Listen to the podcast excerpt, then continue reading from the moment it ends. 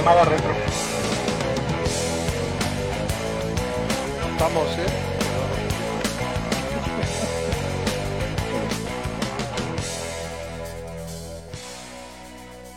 Para que podamos hablar encima y nos escuchen. Ya estamos todos listos para comenzar. Chécame el sonido, el audio. Producción, producción, chécame el audio. Allá bien. Allá quién, aquí.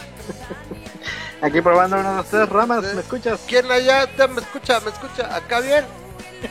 Sí, todo bien. ¿Te peinas, Buenas cuñado? noches. Está el Will también. Es también para que no nos, no nos censuren la entrada, porque luego es que no se ve la música, es más difícil. Claro. Transmitiendo ando ando con 30.000 watts de potencia desde la ciudad de Aguascalanchas, Y Tijuana y la Ciudad de. México. entre. Tijuana y la Ciudad de México y Veracruz, Veracruz, Cruz, Cruz. Yo estoy en Tabasco. Ah, estás en Tabasco. Yo andaba que estás en Veracruz. Cruz, Cruz. Vamos a darle átomos. Bueno, pues buenas noches a todo el auditorio que nos sigue. Ya están ahí conectándose la gente. Esto está, está cotorro. Esto déjame ponerlo como acá. Como va a ser, bueno, que están aquí nada más. Ah, es que es el programa. Como tengo literalmente tres ventanas del Hangouts. O sea, la real y varias que, Claro. que no son, o sea, una, una es la del OBS, otra es la del Facebook y una más es la Real. Entonces, bueno, Don para que, Natanael, no, un saludo, un abrazo. para que no se... Hasta la lejana ciudad de Chulavista. ¿Quién está? Perdón. Por ahí está el buen Víctor Sánchez. Natanael, dice de Chula Vista, California. O, o como, o como, or how it's it like to be called, California. How do you know that it's in California? Me sorprende. ¿Cómo sabes lo que acabas de decir, güey. Acabo ¿Lo de hacer una lectura en frío. Ya te hubiera, ya te hubiera sacado hasta la risa. Cold reading, cold reading, my friend. Cuando tú vas, yo ya vengo de regreso. No, no es cierto. Bueno, pues es un placer encontrarnos aquí para que nos, nos escuchemos, aquí nos, nos veamos, aquí nos saludamos, como diría el nunca bien ponderado Rogelio Moreno. Acabo de sacar a relucir mi chaborruqués. Pero bueno, estamos aquí para platicar esta noche de temas varios. Tenemos, eh, obviamente, es el tema del coronavirus, el tema del otro relacionado con el coronavirus, el otro tema relacionado con el coronavirus, el coronavirus, el coronavirus y la economía. Casi, casi así. Entonces, pues más, ah, por ahí algunas más que nos tenga. Entonces, como siempre, se encuentra con nosotros el único, el inigualable, el inimitable, Memo Benumea. Bueno, ay, gracias, gracias. Ah, que no ahora nada más te falta el, eh, sí, el efecto especial, hombre. Este, No pues tengo. sí, como tú dices, ahora vamos a hablar del coronavirus, del coronavirus y el efecto en la economía, de qué acciones han sido bien tomadas, pero por malas razones, y de qué acciones han sido mal tomadas por buenas intenciones, ¿no? Y este, y podemos hablar de un par de teorías conspiranoicas al respecto al coronavirus, podemos hablar de lo que eh, alguien que tiene mucho más experiencia en medicina que lo que tú y yo podemos este, siquiera empezar a, a rascar, que nos pueda este, traer sus impresiones, que es el- nuestro invitado especial, y traigo un par de memadas también, así que este, Pues a se va a darle. poner bueno. a darle átomos. Bueno, y un último, último está, eh, ahora sí que nos acompaña este Guillermo Díaz, vamos a dejarlo así, Memo, o Will, como le gusta que lo llamemos. Will tiene una historia curiosa, eh, ahora sí que llegó aquí al programa por todo el activismo que uno traía por acá, a mí me contactó hace... ¿Cuánto tiene ya este Will? Más o menos que como un Tendrá año, como ¿Dos? uno, creo que un poco más. Sí, Entonces. porque yo les conocí por lo de los ateos y ya después me enteré que el programa, yo lo veía y fui un fan from hell y Ah. hasta hace poquito fue que nos pusimos en contacto. Pues ahí está, Will. Will es estudiante de medicina, así que de todo sabe mucho más que nosotros. Que ya casi, ah, ¿en qué nivel estás, Memo? Porque ni sé, la verdad soy tan ignorante de la carrera de medicina. Sé que es la carrera, luego la residencia, no sé, especialidad, etcétera. Platícanos un poquito más o menos de ti y luego pues eh, vamos a tratar de tocar el, el, este, el tema desde el punto de vista, como tú lo ves médico, me parece que querías tú platicar un poco del aspecto de cómo se está comportando la epidemia, lo que estás subiendo, que dices que tu hermana acaba de dar positivo del, del SARS-CoV-2. Sí. ¿sí? No sé cómo está, si ya desarrolló los síntomas del COVID-19. Espero haberlo dicho bien, porque según yo el, el virus es el SARS-CoV-2 y la sintomatología y la, la patología que, que muestra es el COVID-19. Si me equivoco en algo, por favor, virtualmente, al menos a mí, yo no sé, Memo, me das un- una, una buena zarandeada, ¿sí? Entonces, bueno, rápido, Will, platicamos un poquito de ti y bueno, ¿cómo la ves desde el punto de vista médico, desde los protocolos pues, de traslado hospitalario? ¿Cómo está la cosa? Se están compartiendo muchos videos, tenemos imágenes que sí de los aeropuertos todavía, que la gente aquí le está valiendo madres. No sé si vas a querer hacer un, un llamado aquí a la gente que pueda compartir estos videos. Aquí el programa se puede compartir, se puede la gente quiera eh, enterarse y bueno, pues no sé. Pues por favor, Will, desgraciadamente tu cámara como que no funcionó, no furuló, no sabemos qué onda. Pero bueno, el audio es fuerte y claro. Gracias. Bienvenido. Bueno, ah, gracias. Vamos por partes primero. Eh, ok, yo voy en octavo semestre. Se supone que son 12, eh, contando el internado, ¿no? Y el servicio. Eh, yo estoy estudiando en Tabasco, curiosamente. Muchos dirán irónicamente para aquellos que sean libertarios, van a ANCAP. ¿Qué te puedo decir? Ok, lo siguiente en cuanto a lo de los protocolos, pues vamos a tener que ir profundizando. Para empezar, hay diferentes tipos de protocolos que se pueden aplicar a nivel internacional. Está el modelo, si bien eh, de la escuela francesa, está el inglés, eh, también está el modelo chino y podemos sintetizar que también está el modelo mexicano. ¿Cuáles son estos y de qué forma distan? Bueno, estos distan en la manera en la que se actúa, cuáles son las maneras de, eh, las formas de contención, las etapas en las que también se realiza la contención y eh, las medidas bien de financiamiento privado con el gasto público o si se sigue operando o no se opera. En el caso de México, nosotros nos basamos en el modelo del AH1N1, que fue 2006-2008, Ujú. que y curiosamente podemos también nosotros empezar aquí a, a puntualizar algunas cosas que, que son llamativas y es la manera en la que se operó y en la que se lidió con esta problemática. Mm, Yo no soy partidista ni tampoco tengo eh, algún icono de mi predilección, pero en ese aspecto, eh, Felipe Calderón, junto con el actual subsecretario de Salud, hicieron, tomaron un plan que fue un plan en el que eh, sí hubo reducción de, lo, de la actividad en comercio, Ujú. pero no hubo pérdidas económicas. De ¿Por hecho, qué? el mínimo, el mínimo de crecimiento fue de 1.6. Este, ¿Por qué? Porque lo que se buscó fue detener las inversiones a los proyectos, a los megaproyectos, como en el caso de Temex, y se buscó fortalecer el sector salud. O sea, esto con, con algunas medidas de, de, contingencia, de contingencia que estamos viendo, como el uso de gel antibacterial, que en este caso, pues bueno, también vamos a hablar de ello un poco más adelante, el uso de mascarillas y el distanciamiento. Eh, en ese sentido, el no financiar los megaproyectos que dependen del erario público garantiza que se pueda contar con ese recurso. Sin embargo, y en contraposición, aunque a mucha gente no le guste, el financiamiento de programas de apoyo social que se tiene ahorita es muy grande.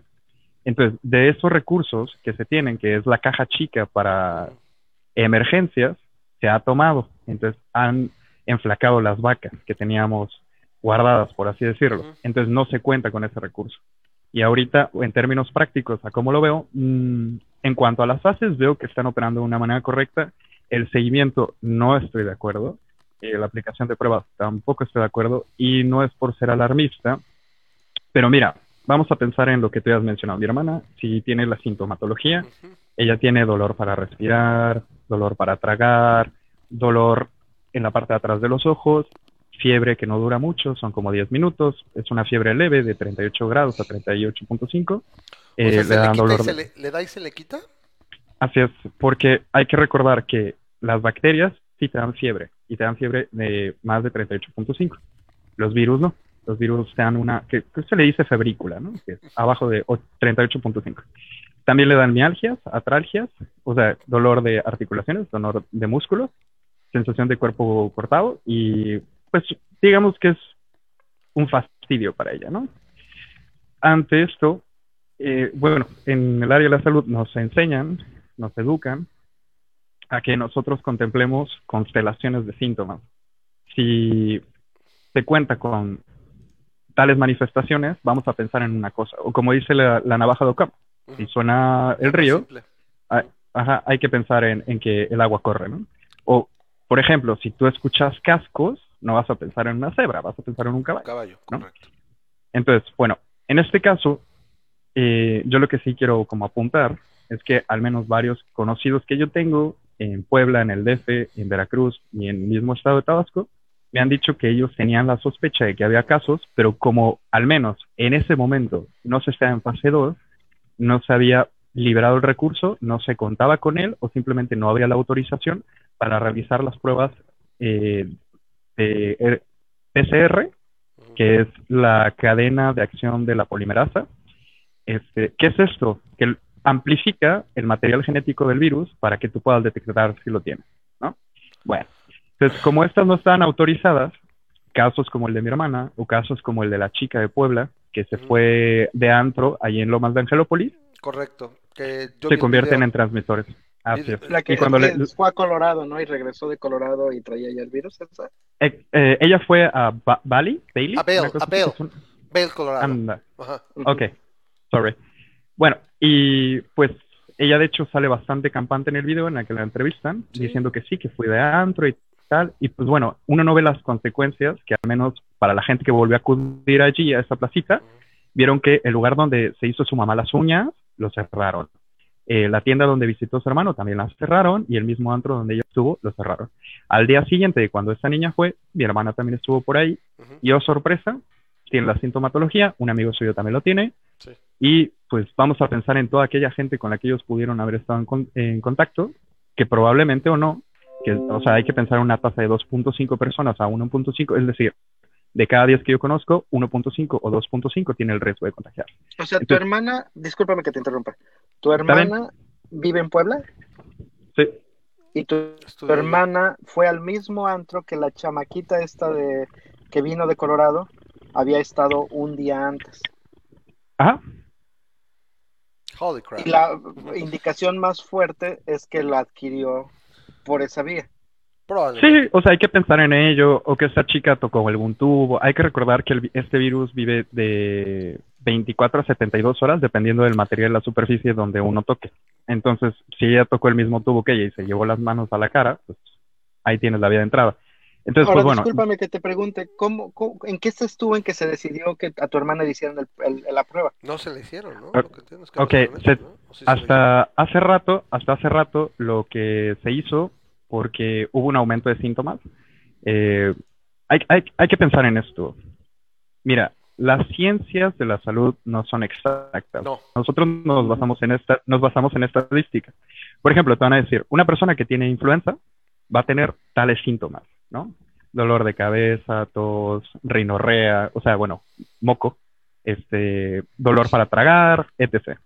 Confusión y demás. Pero hay un porcentaje que tiene aparte otros síntomas. Entonces estamos hablando de un porcentaje mayoritario que corresponden al cuadro clínico y otros que son raros, por así decirlo. Que puede haber síntomas de un 10%, un 8%, tal. O sea que no todo el mundo los va a tener.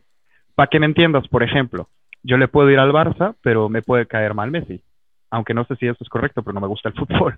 Pero bueno, Sí, lo- algún defecto tenía que tener. Pero sí la atinaste, ¿no? Sí la atinaste, la Sí, atinaste. sí, ahí creo que sí.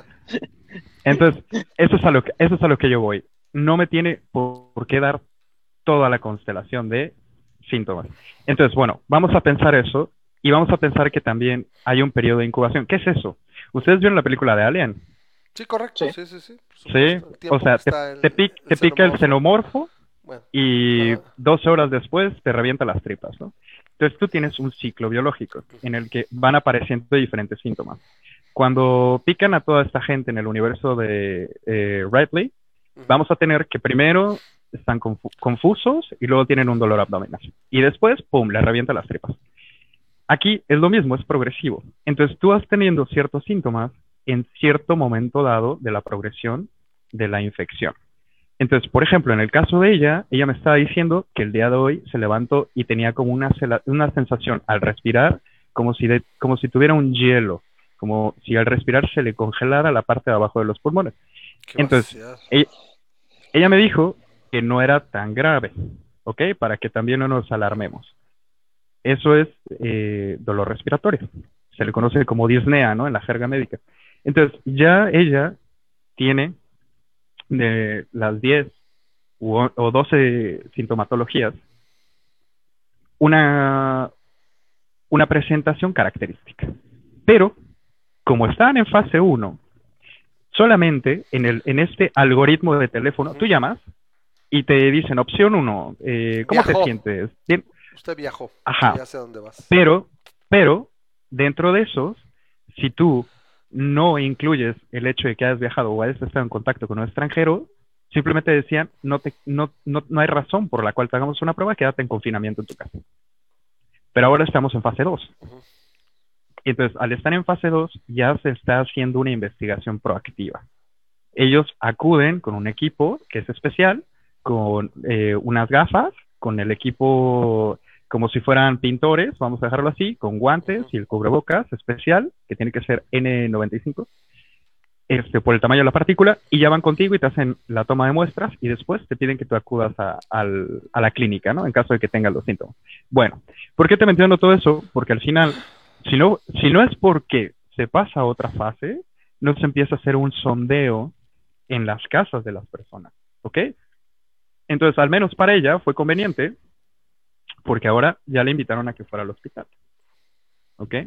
Entonces, yo quiero hacerte pensar a ti, a Memo y a tu audiencia. ¿Cuántas personas previas a esta fase Estuvieron. no claro. fueron diagnosticadas, sino que fueron consideradas como sospechosos. ¿Esto qué quiere decir?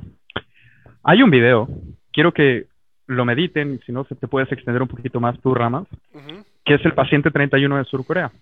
Pues quieres, ¿quieres Sur- lo ponemos? ¿Lo podemos poner, Will? ¿Cuánto dura? Está largo. ¿Cuánto No, dura? está largo, está, la- está largo, dura Entonces bastante. déjame los Mira, compa- déjame lo comparto nada más. ¿Dónde está? ok.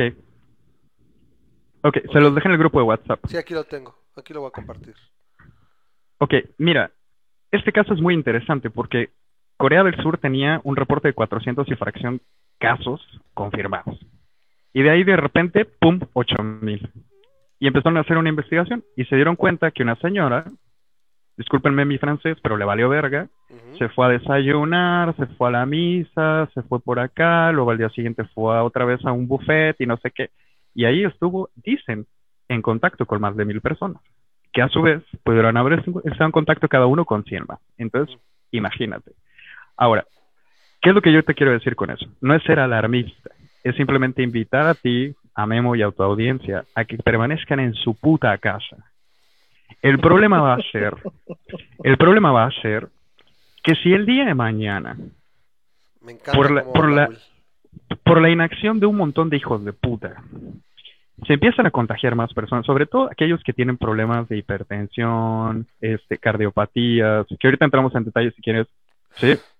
Hipertensión, los sartán o cualquier otro medicamento, van a hacer que en tu pulmón haya un efecto secundario que es bueno, que es lo que se busca, pero en este caso es lotería de las malas.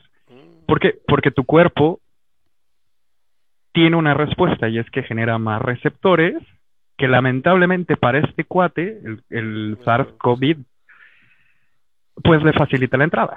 Entonces, a la gente que tiene más expresados estos, que son adultos de los 50 para arriba, y a los que tienen eh, antihipertensivos, les pega más feo.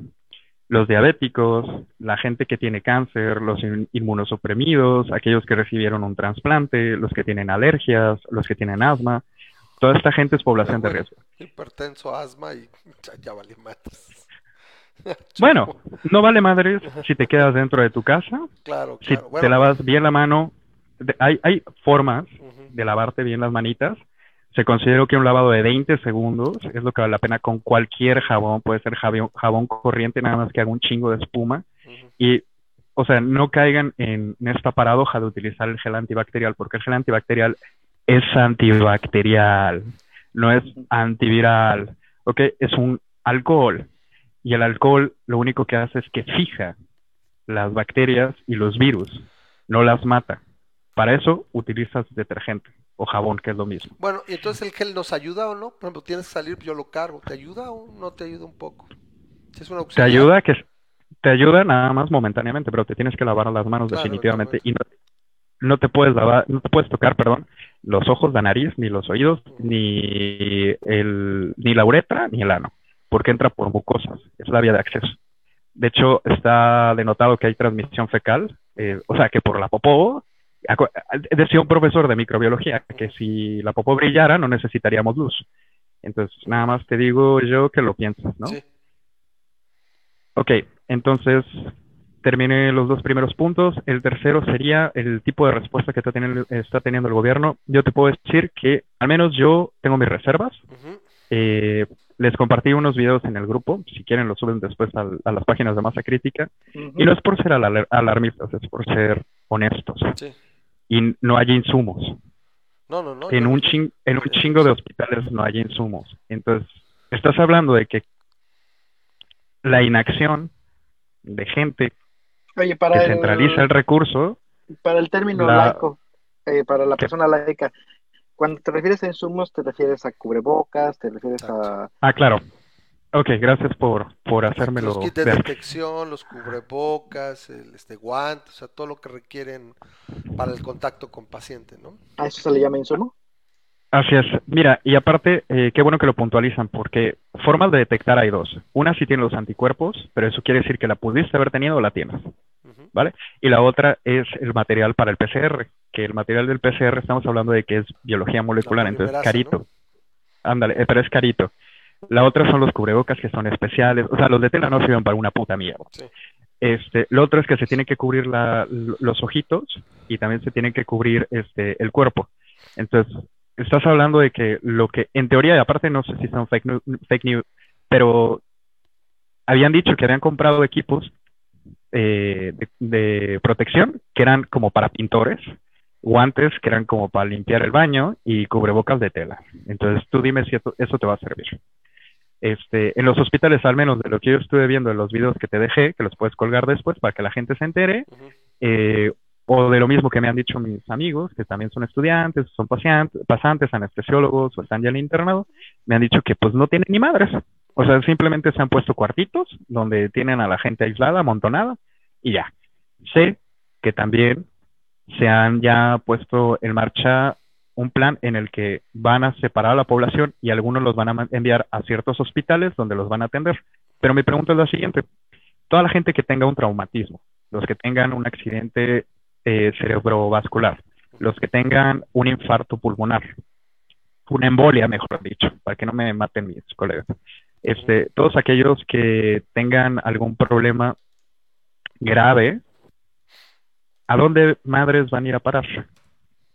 Porque van a necesitar todos los respiradores. Ese es el problema que tiene España y que tiene La Italia. saturación, donde llega un momento que Ah. empiezan primero con el triage, ¿no? Y bueno, tú sí, tú no, y llega un momento donde, bueno, ni siquiera te sabes qué, no tienes chance y pues te niego pues lo poco que hay, ¿no? Va- Sí, pero hay, hay que pensar que el triage no nada más aplica para la gente que tiene COVID o el SARS-CoV-2, Sí. sino también para la gente que tiene otras patologías. Entonces, ¿a qué población vas a atender? Tienes un Sí. número N de recursos limitados Y para atender aquí. a los dos tipos de poblaciones. Así es. Entonces, hombre, mira, que ocupen un pedazo de plástico como una escafandra para respirar, a mí me vale madres, la cosa es que funcione y el mexicano es buenísimo para innovar, pero tenemos un límite.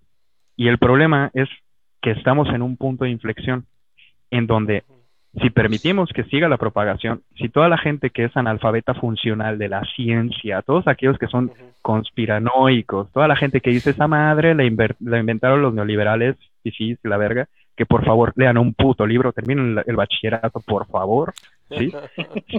Vamos a tener, vamos a tener problemas, porque va a ser esa población la que va a propagar el virus, ¿sí? Y no es el problema el COVID. Olvídate, la estadística de muertes no es tan alta. Vamos a tomar el peor caso, 7% de Italia, güey. Órale. Alguien hablaba, Es un ya chingo. de, alguien hablaba ya del 10, pero yo creo que también está por dos razones. A ver, eh, Will. Una, porque también hay muchos más casos y no están muriendo. O sea, casos que están sintomáticos, asintomáticos en casa, o sea, simplemente están siendo detectados. Entonces, eso cuando lo comparas contra lo que tienes, por eso bajaría un poco la estadística. Y segundo, este, también como ya están saturados, llega un momento, es que tú te hubieras salvado si hubiera habido respirador. Tú te hubieras salvado si hubiera tenido este, más oxígeno. Tú te hubieras Exacto, salvado pero- si hubiera tenido cama para ti. Ok, intensiva, pero quiero que pienses en esto. Esa es la población que se está demostrando estadísticamente con la mortalidad relacionada con esta enfermedad. Ahora piensa a todos los hijos de puta que se están muriendo porque no tienen acceso a esas pinches madres. Y esa, esas estadísticas no te las están dando. Sí. Entonces, ese es el pedo. Son, son estadísticas contra otras que no te están denotando. Y eso es lo que realmente es alarmante. Eso es en lo que uno sí se tiene que preocupar. Toda la gente que tenga hipertensión, que tenga problemas cardíacos, son los adultos mayores. No sé, mi abuelo, que ya es cardiópata, o sea, él tiene hasta su marcapasos y toma, creo que 12 medicamentos y la semilla del ermitaño y todo el asunto. Él es una, es una persona que tiene ahorita medicamentos para tres meses. Sí, Sí, que le no dijimos, salir. ¿sabes? Sí, atáscate, es lo que ¿Sabes yo qué? hice. Te- Eh, Ándale. Es lo que yo hice, ahora que yo tenía que ir porque me, como en el cambio de domicilio, pues, ya no tenía mucho para el- las cosas y dije, ¿sabes qué? Oye, ¿quieres este, cita también para una- un mes? No, güey, dame para dos meses. Y cuando fui literalmente, no, o sea, distancia, distancia, distancia, no toco nada, dame. No, ah, siéntese, no, aquí me quedo paradito, ok, así, bueno, pues la doctora pues me auscultó lo que puedo, pues ahí, y pues regresando, ya sabes, lavada de manos y todo, pues esperamos que siga así, ¿no? Este, lo que tocó la mala suerte es que mi niña se le está venciendo la del sarampión y ahorita hay sarampión, le toca el refuerzo este año. Pero digo, mira, tiene el cuadro completo de vacunación, no sale de la casa, el sarampión está en México, la neta no quiero estar cerca de la clínica, o sea, si me puedo evitar, o sea, de aquí hasta dentro de dos meses a ver qué pasa, ¿no? Y si no, literalmente, pues voy a mandar comprar medicina, tampoco es tan cara mi medicina, ¿no? Prefiero que me la dé, si estoy pagando el seguro, porque lo pago y me lo descuentan, pues entonces, pues sí, pero si no, pues la verdad, vamos a ver qué pasa. Anda, anda. Y mira, y si fuera el caso, pues te consigues alguna amiga enfermera que está en la campaña de, vacunación, le dices que guárdame una dosis, te lo pago y lo registras como debe de ser, ¿no? Y ya se acabó. Este, bueno, eso en cuanto a lo tocante de lo que estábamos mencionando. Bueno, lo segundo que al menos para el tercer punto quiero desglosar es que también les adjunté un archivo que es un No lo vi. estudio. Bueno, es, es el último que le pasé a Memo. No sé si ya lo puse, porque yo puse varios. Eh, es el último el que dice. Ay, güey. A ver, es. No hubo varios. A ver, que déjame, si lo te lo voy a enviar. Aquí directo en el El- chat. A ver, Ok, aguanta, si es el último, el último, donde están? A ver. Creo que sí es el Mm. último. A ver. Para que no perdamos tiempo, Sí, te lo voy a enviar en chinga. Te lo voy a enviar a tu WhatsApp. a ver. Es, deja ver si te digo. Todo está en Ahí el está. Face. Todos son del Face. Se, Donde se llama no- over... FDA will allow doctors to treat critically. No, No es ese, no, no, no. es el del plasma. Dice, no, dice overreacting is better than not reacting. Ah, ok, ok. correcto. Sobreactuar es mejor que no sobreactuar. Pero ¿Qué es lo que quiere decir? Ah, es nada más una imagen, ¿verdad? No, también te deja el link arriba. Arriba, ok, correcto. ¿Qué es lo que quiere decir eso? O sea, a ver, y en especial para tu audiencia, o para ustedes también. Uno no puede caer en pánico, no. Pero estamos hablando de que es un programa de masa crítica, donde nosotros juzgamos las cosas antes de, de actuar, ¿no? Ok, entonces, con la evidencia que tenemos, con la información que tenemos, lo mejor que podemos hacer es tomar las medidas. Correcto. Punto, punto, punto. Si tú las tomas, según este estudio, está sobreactuando, ¿no? Entre comillas, por eso lo citan entre comillas. Pero vamos a considerar a la gente que no, o que medio lo hace. Esos son gente que va a contagiarse. ¿Sí? Y ya. Nada más es eso. Lo, lo único que a mí realmente me importaría transmitirle a tu audiencia. Si queremos quedarnos con sobras, bueno, hay casos de niños, hay casos de adultos jóvenes, hay casos de adultos y de adultos mayores. Hay defunción en los cuatro estratos. O sea, nadie se salva dependiendo de que de tu alimentación, de tu, de tu, estado nutricional, aunque también ha habido casos de gente que son robustos como un toro y que valen más. Que te puede tocar. O sea, el clásico, cuando te toca aunque te quites y cuando no te toca aunque te pongas, ¿no? Pues es que sí te toca, pero ya estás saturado, ya valiste madre. Bueno, si no te tocaba, ¿no? Y, aparte, ¿no? O sea, la lotería, aquí te estamos hablando de, de- de aspectos hasta de lotería cósmica, ¿no? O sea, sí, güey, hubieras quedado, pero ya estás saturado. Oye, sí, güey, no, de todos te ibas a valer madres. Oye, ¿sabes qué? No te iba a dar una gripa. Este, se te ocurrió ir al- se te ocurrió ir a la clínica por cualquier pendejada y te pasó un camionito y te atropelló. Ándale. Sí. Bueno, en este caso, en este caso, a ver, y hay que puntualizar. si tú tienes de los síntomas anteriormente mencionados, que es dolor de garganta, dolor detrás del ojo, dolor de cabeza intermitente, fiebre mínima de, eh, abajo de, de 38.5, dolor de articulaciones, dolor de músculo, dolor al respirar, en raros casos, diarrea, eh, tú muy probablemente tienes el COVID. ¿Qué es lo que tienes que hacer? Te quedas en tu puta casa. Limpias todo como un obseso con cloro y con jabón. ¿Sí? Le dices a la gente que no se te acerque. O sea, tú tienes la lepra en tu mente. Te le dices que te dejen la comida fuera de tu cuarto, que desinfecten tus trastes y demás. Y llamas al número de vigilancia epidemiológica. Con eso, ¿qué es lo que vamos a obligar a que suceda en el gobierno? Que estos cabrones empiecen a tomar los números para que se dejen de andar con mamada. Porque muy probablemente lo que está pasando son subdiagnósticos. Claro, O sea, claro. esos, esos Sí. 400 casos que se los crea Dios, o sea, y yo no. Vale. O sea, ¿por qué? Porque y- estamos y- hablando de que los datos son retrospectivos. Y si, Tú sí, puedes claro. estar, Y esos cuatro tú muertos. puedes estar, tú puedes Claro. estar 15 días Ajá, sin síntomas sí, claro. Es mucho y de tiempo. repente empiezan los síntomas, te da el cuadro, empiezas con, el, con el- la vigilancia epidemiológica, porque hiciste tu, tu reporte concienzudo y demás, pero en esos 15 días se lo transmitiste un chingo de gente. Y tú no te enteras. Sí, claro. Y, y, ahora es lo que estamos hablando también de eh, esta parte de que es, es un espacio bastante grande, ¿no? Que a diferencia, por ejemplo, del, de la influencia, cosas que era un día o dos y ya estás. Ese periodo de incubación también tan largo es lo que lo hace complicado, ¿no? Para la para el, Sí. R- el RO, ¿no? Que es- lo hace también más amplio y también porque pues, cada quien Ujú. más pacientes puedes infectar a más gente, ¿no? Entonces, sí, sí tendemos, eh, y bueno, este, eh, lo que también hemos comentado aquí en el programa es eso, de que se observa, lo que se ve no se juzga, ¿no? Nos dicen, a veces nos dirán aquí prianistas, este, eh, priamperredistas y no sé qué tanto, adoradores de Peña Nieto y no sé cuánto, pero no, no son situaciones de, de, de opinión, lo que se ve no se juzga. ¿sí? Y lo hemos visto desde que inició la, la pandemia. Demonios, lo vimos hace dos días con, con el imbécil que tenemos, por, o sea, el verdadero simio que tenemos por presidente, diciendo, no, yo les voy a avisar, este, salgan a comer, o sea, qué irresponsable. Y Vayan a sus restaurantes. Vayan a restaurantes y todo, o sea, porque decían es que la, la, ironía es esta, ¿no? Es que no quiero desmadrar la economía, güey, con lo que estás provocando la vas a desmadrar más en el largo plazo. ¿Qué pasó con China? Lo que no nos gusta, bueno, un régimen totalitario como los chinos, pues les puso casi casi los encerró en su casa, pero eso permitió el aplanamiento de la curva y la, la reducción de contagios. Corea del Sur, sin hacer tanto así, o Japón, que son las famosas democracias conservadoras, pues agarraron el pedo y luego, luego, y también ya tiene una baja, ¿no? Aquí lo que a mí me preocupa, como tú dices, es que estamos un poquito más o menos en la curva cuando Italia creo que tenía, creo que 200 y tantos casos. O sea, y Ujú. ya tenemos más, aún con la subrepresentación. O sea, Claro. ¿cuántos hay? Cuando todavía lo veíamos hace 15 días, o la gente ahorita, güey. 94% ocupación en Acapulco, o sea, güey, qué pedo. Bueno, mira, Bueno, acá yo creo que hay que considerar eh, una- unos detallitos. Es primero la idiosincrasia del mexicano, o sea, no la vas a cambiar. Acuérdate de la estadística del año pasado, según el INEGI, el 73% de las personas no confía en la ciencia y el mismo 73% considera que eh, los curanderos y demás son el método de curación por excelencia. O sea, en Pero ese aspecto, Los científicos Somos- son peligrosos por su conocimiento. Sí, son, son científicos malos.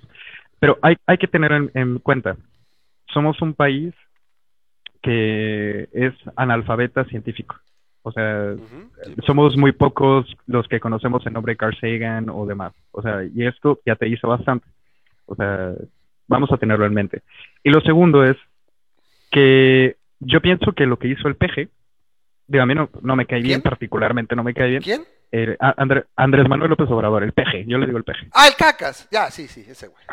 Ok, bueno, lo que hizo no particularmente va a surgir de una maldad. Había otra navaja que no me acuerdo cómo se llama, que explica que no necesariamente es por una conspiración No, no, o porque no, alguien no, tenga malicia. simplemente me parece que eh, este señor, yo lo platicaba con Memo hace todavía unos días, y digo, tal vez, no, pues es que tiene su idea y a lo mejor es una mente maquiavélica y todo. No, la verdad es que me parece que sí es verdaderamente idiota. O sea, verdaderamente se Es- carga, se carga un Dunning Kruger, un Dunning Kruger, pero, pero así del tamaño del universo. Eso yo mejor creo que sería lo más probable. Yo creo que sería lo más probable. Aparte, él está, o sea, es una persona que no tiene conocimientos en este tipo de ciencias, coño, si ni siquiera habla inglés, y que todo lo que él eh, predica, lo predica por retroactividad, porque se lo han mencionado. Entonces, vamos, vamos a, voy a jugar al abogado del diablo, ¿no? Digamos que él estaba procurando que la gente generara lo máximo posible antes de que se entrara en una fase 2, pero que al mismo tiempo eso va a conllevar unas consecuencias. Correctísimo, Sí. sí, sí, sí, es peor. ¿Qué es lo que está pasando? ¿no? Bueno. o sea, te va a pegar más duro. No estoy muy seguro de eso. Yo tengo mi, mi, ver, mi parte, mi contraparte, pero déjame acá. acá. Ok, Will, por favor, acaba tu comentario. Este, Will, trata de, de ahorita por ejemplo ya de cerrar un poquito para darle aquí como que ya retroactivo, aquí nos aventamos la pelota, o sea, peloteamos un poco y ya para cerrar el tema porque tenemos cosas que hacer y de nuevo te agradezco muchísimo que hayas, este, nos hayas acompañado, que nos des esta perspectiva, que la verdad digo, ahora sí que no tienes la cámara, pero pues parece debe ser nato, ¿no? Dicción perfecta, punchlines al, al punto, o sea, ahí te Gracias, viejo. Bueno, mira, eh, yo lo último que tengo que decir es que vamos a ver cómo evoluciona esto. O sea, eh, el punto de inflexión va a ser esta semana, si no es que los próximos 10 días, y ahí es donde vamos a ver cómo andamos de calzones todos, ¿no? Eh, lo segundo es, no tomen hidroxiquinina, Hidroxi- no, La del ma- malaria, ¿no? Aunque, Ándale, aunque tampoco- andan diciendo, yo vi otro, otro, otro artículo donde decía que es la que ha probado eficacia y los, Pero, los pero, antivirales, pero, ¿no? Por ejemplo. Escucha lo que dice Will, escucha lo que dice Will. A ver, bueno, pero aparte de eso, o Pero sea, no te está- automedicas, no te automedicas, claro, o sea, finalmente. Ándale, o sea, a ver, eh, Donald Trump lo mencionó, gente se lo tomó Sí, sin, medu- sin mesura, ¿por qué? Porque no conocen la posología, ¿qué es la posología? Cómo tomarla, cuántas horas tomarlo. La farmacopea, o sea, la farmacodinamia, cuánto, etcétera, o sea, correcto. Exacto. ¿no? Entonces, bueno, punto uno. Punto dos, el interferón 2B no sirve un carajo, se necesita el, ¿El más cubano? que es el, ¿El pedo el cubano? cubano. No, no pero, sirve. pe- pero es nuestra salvación. Los médicos cubanos ya lo tienen. Eh, ¿Cómo puedes decir eso? Bueno, son perfectos esclavos, pero no sé si sean buenos médicos, no he tenido chance de convivir con ellos. Eh, ok, tercer medicamento tentativo era la acitromicina, me parece. Sí, la citromicina Erita- también. ajá, a- No, acitromicina. acitromicina. O, eh, eh, o eritromicina, eritromicina me parece. Bueno, No era la fin. citromicina. en fin, Aci- eh, Acitromicina es la que puedes usar en, en conjunción con la de la malaria correcto. y que te da muy buenos resultados. Pero como volvemos a lo mismo, tiene que ser bajo supervisión médica. Correcto. Ya hay gente que se ha muerto porque lo tomó sin supervisión médica y, y Y casos bolas. particulares, como dice, Exacto. la, la forma de, de cómo va a ser, va a ser inyección, va a ser tomada, cada cuánto, o sea, todo lo que implica, pues lo que es ver lo que llevas en la carrera de medicina, ¿no? No porque, ah, sí, porque Juanita, la del 5, me dijo, no, tómatelo así. bueno, y también hay que pensar que el pedo es que es experimental. O sea, a ver, esta madre tiene tres meses, cuatro meses a lo mucho. ¿Sí? Entonces no, no tenemos ni puta idea, no se han hecho muchas pruebas. Hay otra que sacaron de unos macacos, que le de unos, Sí. este, sí, macacos Sí, redensis, sí lo leí que le hicieron en China, que fue, eh, básicamente, Para la hicieron transfus- para transfusiones de, de plasma. Ese solamente se está reservando a pacientes críticos que se los está llevando la chinga y no tienen otra opción que esa. Y la FDA lo acaba de aprobar precisamente el día de ayer, que para pacientes ese, ese críticos... tiene el, el pequeño problema, que es lo que estábamos comentando, tiene el pequeño problema de que a veces tu organismo rechaza, o sea, tú le estás metiendo defensas contra el virus, Sí, pero a veces tu organismo rechaza las defensas. correcto. Entonces ahora tu ¿Por qué no organismo está batallando contra las defensas que están tratando de matar al virus Ajá. y te das una cruzada que pues pelas, ¿no? Ándale, o sea, hay que pensar en, los anticuerpos como si fueran misiles. Hay, hay cuatro tipos distintos, puedes adornarlos como quieras y ponerle los colores que tú quieras, pero al final eh, hay características básicas que comparten todos ellos. Y si, al- si tú eres una persona hipersensible, vas a, a, a generar una respuesta inmune en contra de las características que constituyen la forma de ese misil, ¿no? En pocas palabras, siguiendo la analogía. Entonces tú terminas con una reacción cruzada, que se le dice, y terminas con problemas inmunológicos. Entonces, como tal, no hay nada claro. O sea, y esto no es de alarma.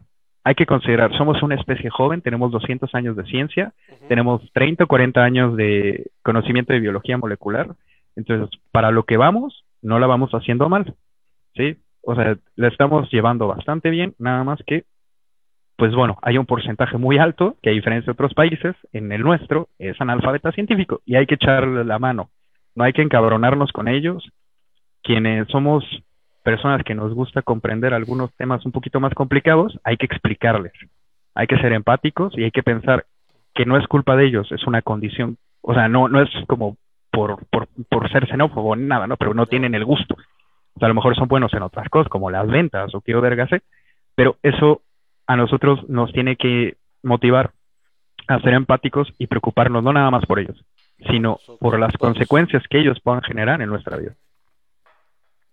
Y ya, para cerrar. Pues a ver, Memo, tú. Bueno, lo que yo te quería comentar es, ah, ok, sí, está bien cañón.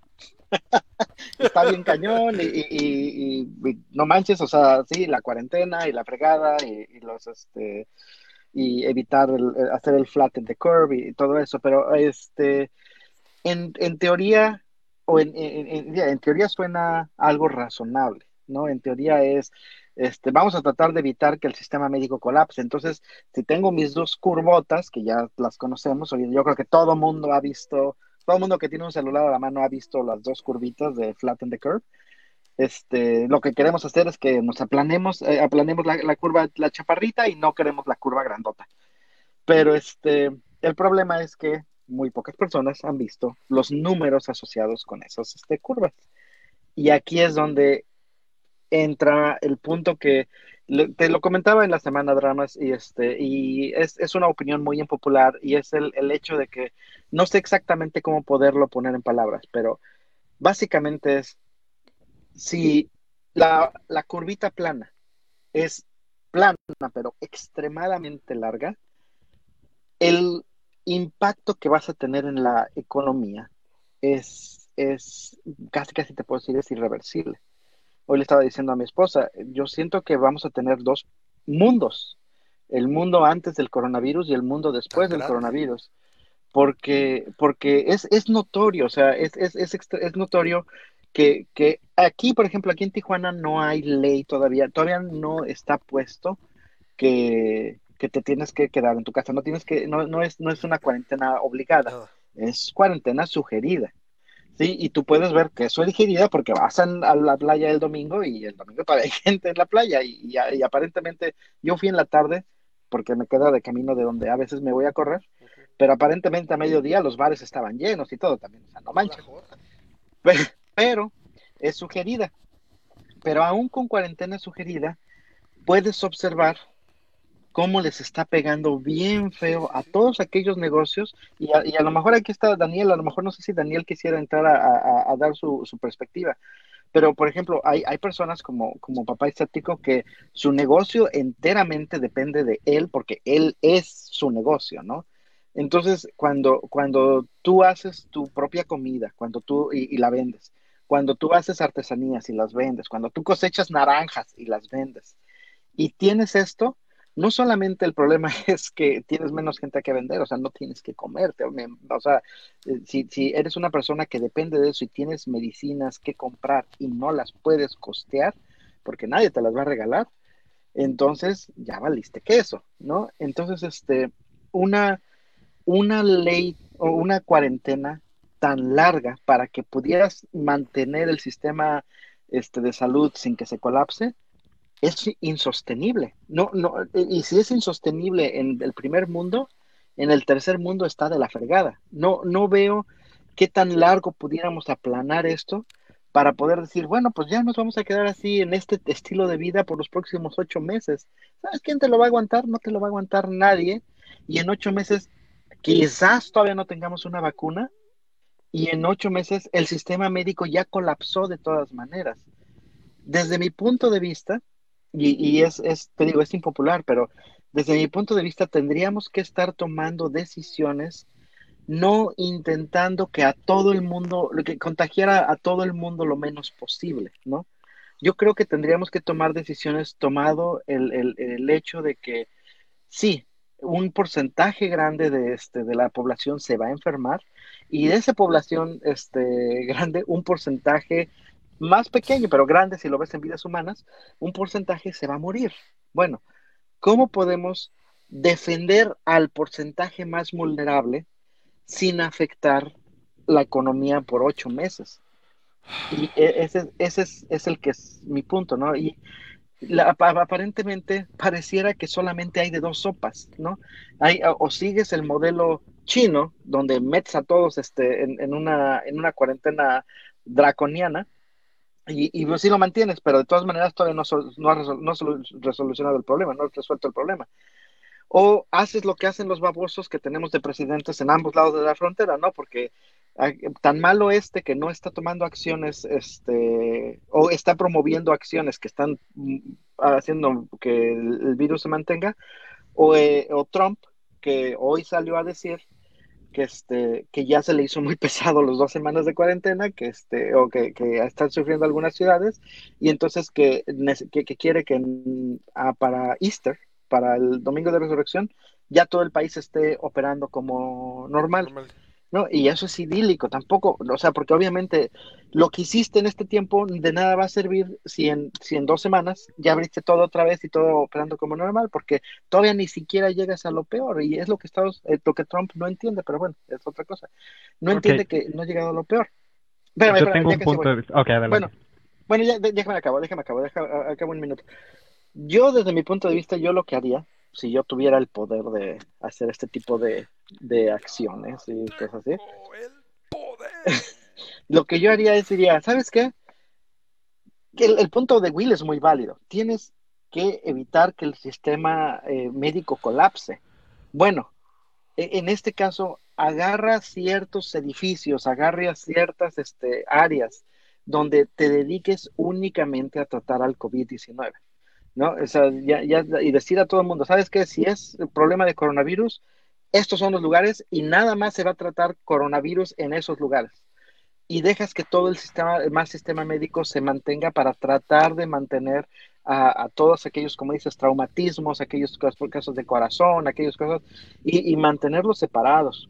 Y de alguna manera el decir, las acciones que vamos a tomar, vamos a tomar acciones muy drásticas para defender a ese 2% o a ese 14% de los mayores de 70 años que son extremadamente vulnerables. El problema y decir a esas personas aquí cuántos uh -huh. somos, ¿no? O sea, los sí. 14, esos, los obesos, los hipertensos, los diabéticos, ¿cuántos somos? Ya, ya bueno, pero decir a esas personas son a las personas que aislamos, son a las personas que defendemos y las defendemos con su propia, bajo su propia voluntad, ¿no?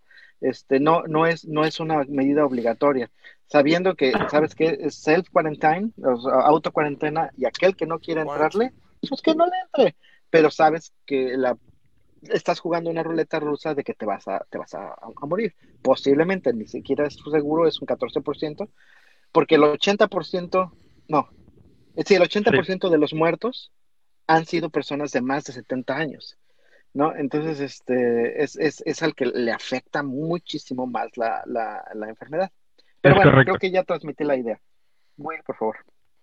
Ok, eh, yo creo que hay un tercer, un, bueno, no una tercera posibilidad, hay muchas posibilidades. Ajá, claro. Y es que, mira, hay que considerar que por fortuna tenemos muchos ejemplos de que la, la innovación, la creatividad, nos puede resolver este tipo de problemáticas. Ahora tenemos Internet, a diferencia del siglo pasado, ¿vale? Ahora nosotros tenemos también la posibilidad de contar con un home delivery, un servicio a domicilio, podemos nosotros tener nuestros jardines verticales, podemos cultivar algunas pendejadas en nuestra casa, podemos ser autosuficientes y reducir nuestro gasto.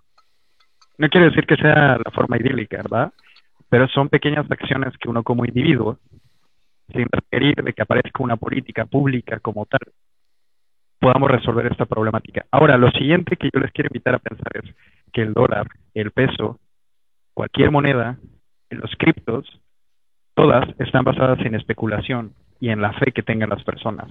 En la fe. Entonces, sí. entonces la confianza, cambio la confianza. Yo le cambio, sí, porque Con, no, no, confianza. no me gusta, la confianza es mejor. Creo que es no, yo, yo bueno. creo que es en la fe. Yo creo que la verdad es este, este la, la, las monedas es mero acto de fe.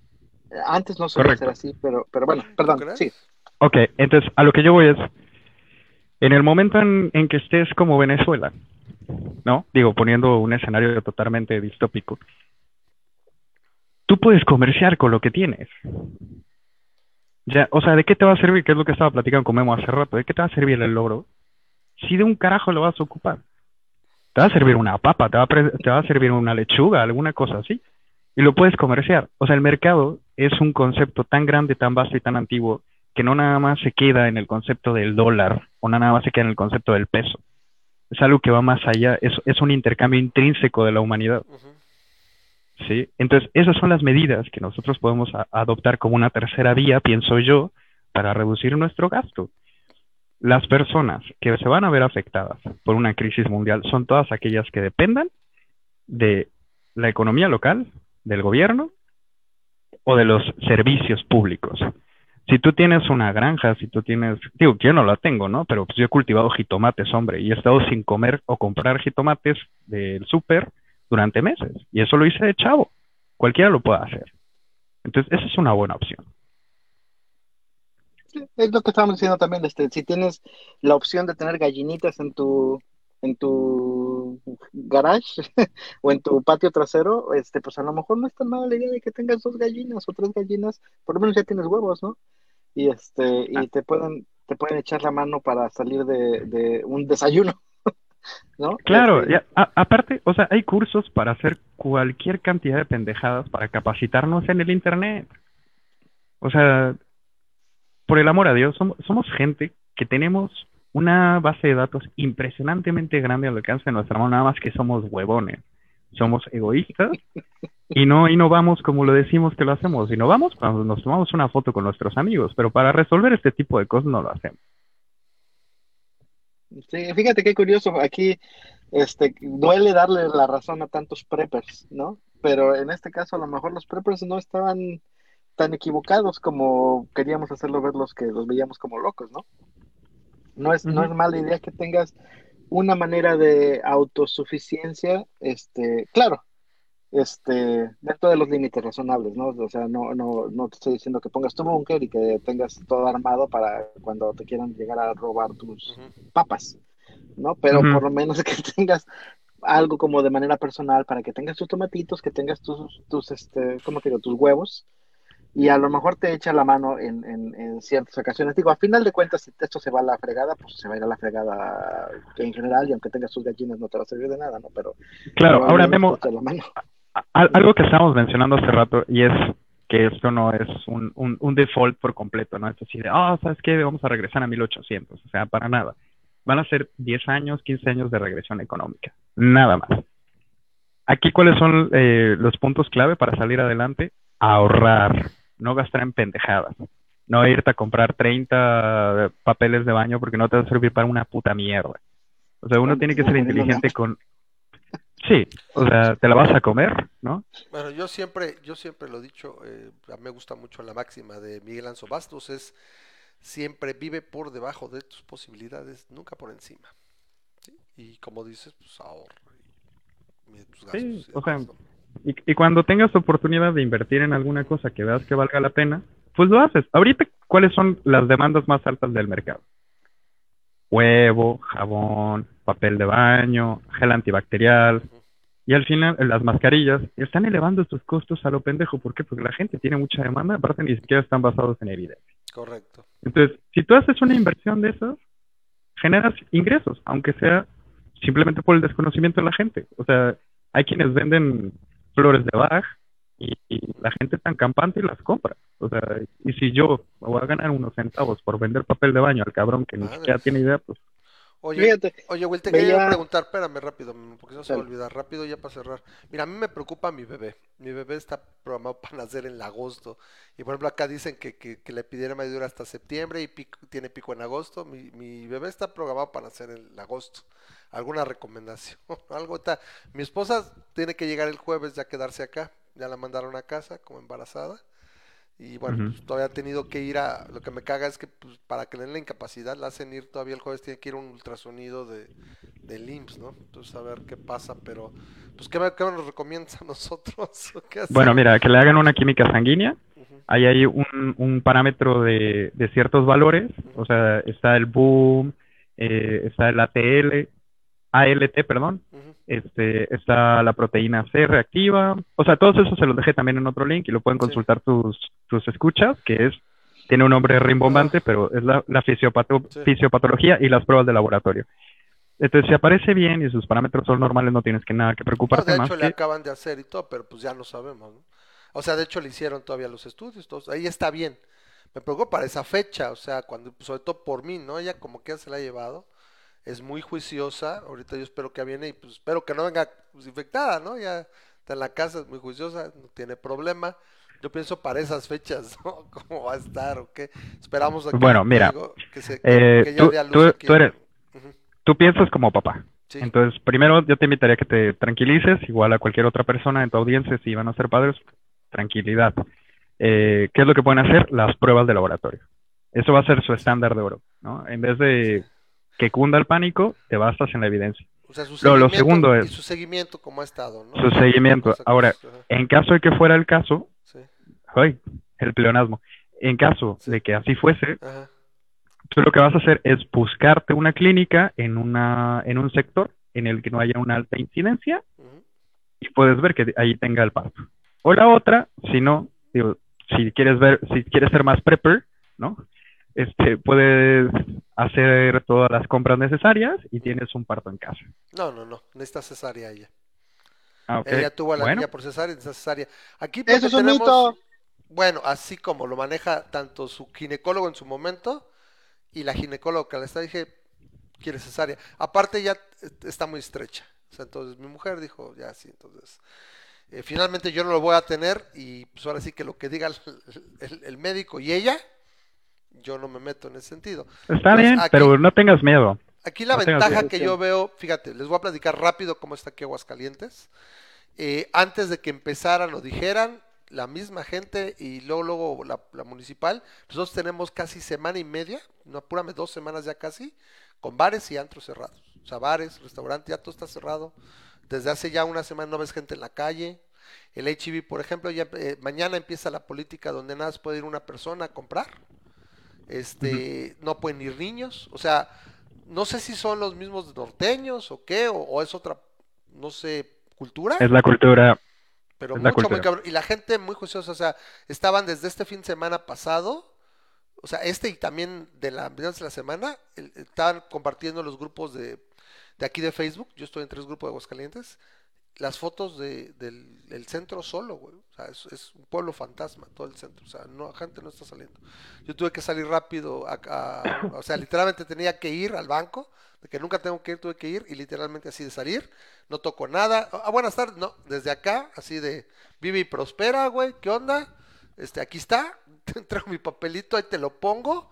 ¿No quiere sentarse? No, yo desde acá, pum, cierra, pum, pum, paso a, a esta y en cuanto salí, gel antibacterial, no me toco, llegué y a lavarme. Y no salgo prácticamente. Y te digo, la gente en sí no está saliendo aquí. Y es lo que dice Memo. O sea, aquí basta, o sea, está cabrón. O sea, no hay ingre- no hay generación de ingreso.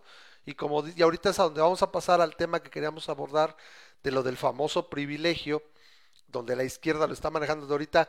Parece que los zurdos eh, lo que quieren siempre es hacer sentir mal, güey. Sí, Sí, O sea, la dialéctica hegeliana, ¿no? Sí, De la pedo, lucha ¿no? de clases. Exacto, ¿no? Tú tienes un privilegio de clase y por eso puedes estar en home office y todo. Y ahorita voy a pasar para eso, ¿no? Bueno, el, el tener un privilegio no es algo malo. O sea, Correcto, pero como ¿cómo lo manejas? Tú eres un Mm. culero porque tú tienes y te van a... No, no, güey, no estoy logrando. Sí, pero tampoco es, un privilegio. Es No, porque tú has sé. ahorrado. Es, porque no, tú has ahorrado. Mira, O sea, ahorita lo vamos a manejar eso, ahorita. Si te quieres quedar, Will, lo, lo vemos. Para cerrar esto es... eh, aquí probablemente entonces eso es lo que estoy esperando, ¿no? Estamos hablando, digo, pues todavía nos falta abril, mayo, junio, julio, estamos hablando de No, cinco meses. Vamos a ver cómo está. Y más, porque es lo que, o sea, te comentaba y lo Sí. que Laszlo estaba comentando, dice, ah, mientras más aplanemos la curva, más tiempo va a durar la pandemia y ese es el punto. ¿Qué tanto quieres que esto No, no, finalmente es, nosotros estamos pensando que hay dos hospitales grandes, uno Star Médica y el otro es este el MAC, y bueno, pues ahí es donde seguramente lo va a tener. Repito, al menos siento que aquí la ciudad está muy aislada, de hecho hablaba la, ya la, estaba hablando la, la, la, la presidente de, de cerrar incluso la ciudad, tiene retenes militares, y la verdad creo que aquí es un buen lugar para que lo tengan, ¿no? A diferencia de la Ciudad de México, el establo, donde hubiéramos estado hasta hace un año, ¿no? Esa es la ironía. Entonces, pues seguiremos eso, a ver, ya que esté aquí, y este, y pues bueno, como dices, en el peor de los casos, ¿sabes qué, mija? Pues así con la bendición, pues vas y yo no salgo. Porque irónicamente estoy más en riesgo yo que ni ella o él, ¿no? Está de la fruta. Claro. Entonces Bueno. ya veremos, ¿no? A ver, a ver, una cosa también, y en ese sentido creo que sí es importante decírtela, disculpa si me paso un poquito de tiempo, y es, hay un escenario de Italia versus un- una localidad de Italia. En Italia se- no se tomaron medidas, la gente No. le valió madres, Sí, sí, sí. y hubo una, hubo una localidad donde sí. Y la gente se aisló. Va- vamos a pensar en Aguascalientes como algo así, para que también tú te hagas idea de qué beneficios puede traer a corto plazo. Y es que allí se hicieron pruebas y pruebas y más pruebas, como dicta la OMS, y al final detecta- detectaron cuáles eran los casos, los aislaron y en menor tiempo que en el resto de Italia, ellos regresaron a sus actividades económicas. ¿En serio? Pero ¿cómo Sí. evitas, por ejemplo, ok, bajas y cómo evitas para que después no otra vez a- otro alguien llegue? Con protocolos, con, protoco- con protocolos. ¿Y Mira, cómo puedes tú- decir que ya regresaron si Italia ahorita todavía está sufriendo de lo peor? O sea, Italia no se ha recuperado. porque no es toda Italia, es una localidad. O sea, es como si dices Madrid y, no sé, ¿Y qué son los? Castilla, ¿no? O sea, la gente también Los- agarró el pedo y dejó de, de saludar de mano, de, de beso, o sea, aquí... Correcto. eso. Igual, por ejemplo, por ejemplo, yo vamos a suponer, guiño guiño, que vendo comida de perro y que yo entrego bultos, ¿no? Entonces, ¿qué es lo que voy a hacer? Instauro un protocolo para entregas. Entonces, yo sé que lo que van a entregar los, lo- la gente de, de- de servicio a domicilio, Sí, ¿sí? Va a ser desinfectado, hombre. Entonces, O- o siempre y cuando yo siga un estándar, O como lo hablamos, ¿no? Ahorita que aquí, por ejemplo, lo decían, por ejemplo, nos decía aquí en un comunicado la presidente dijo, bueno, consúmale a los, a los restaurantes y todo, pero todo va a ser a domicilio. El HIV implementó desde la semana pasada, este, todo es empacado, ya no te están ofreciendo nada, entonces todo empacado, ya guardado, los, o sea, los, los empleados están utilizando, ya sabes, el desinfectante y todo, cubiertos y te lo sirve y ya está empacado. Entonces, ¿qué pasa? La gente ya no viene como antes, o en el Sams, ¿no? En el Sams también vas, fuimos ahora el sábado, puras bolsas de pan ya empacadas. El po- ya empacado. Entonces, literalmente llegas, lo tomas. Ya la gente no manipula las pinzas, no, no, no te sirves es. el pan. Entonces, supongo que todo eso es a lo que está refiriendo.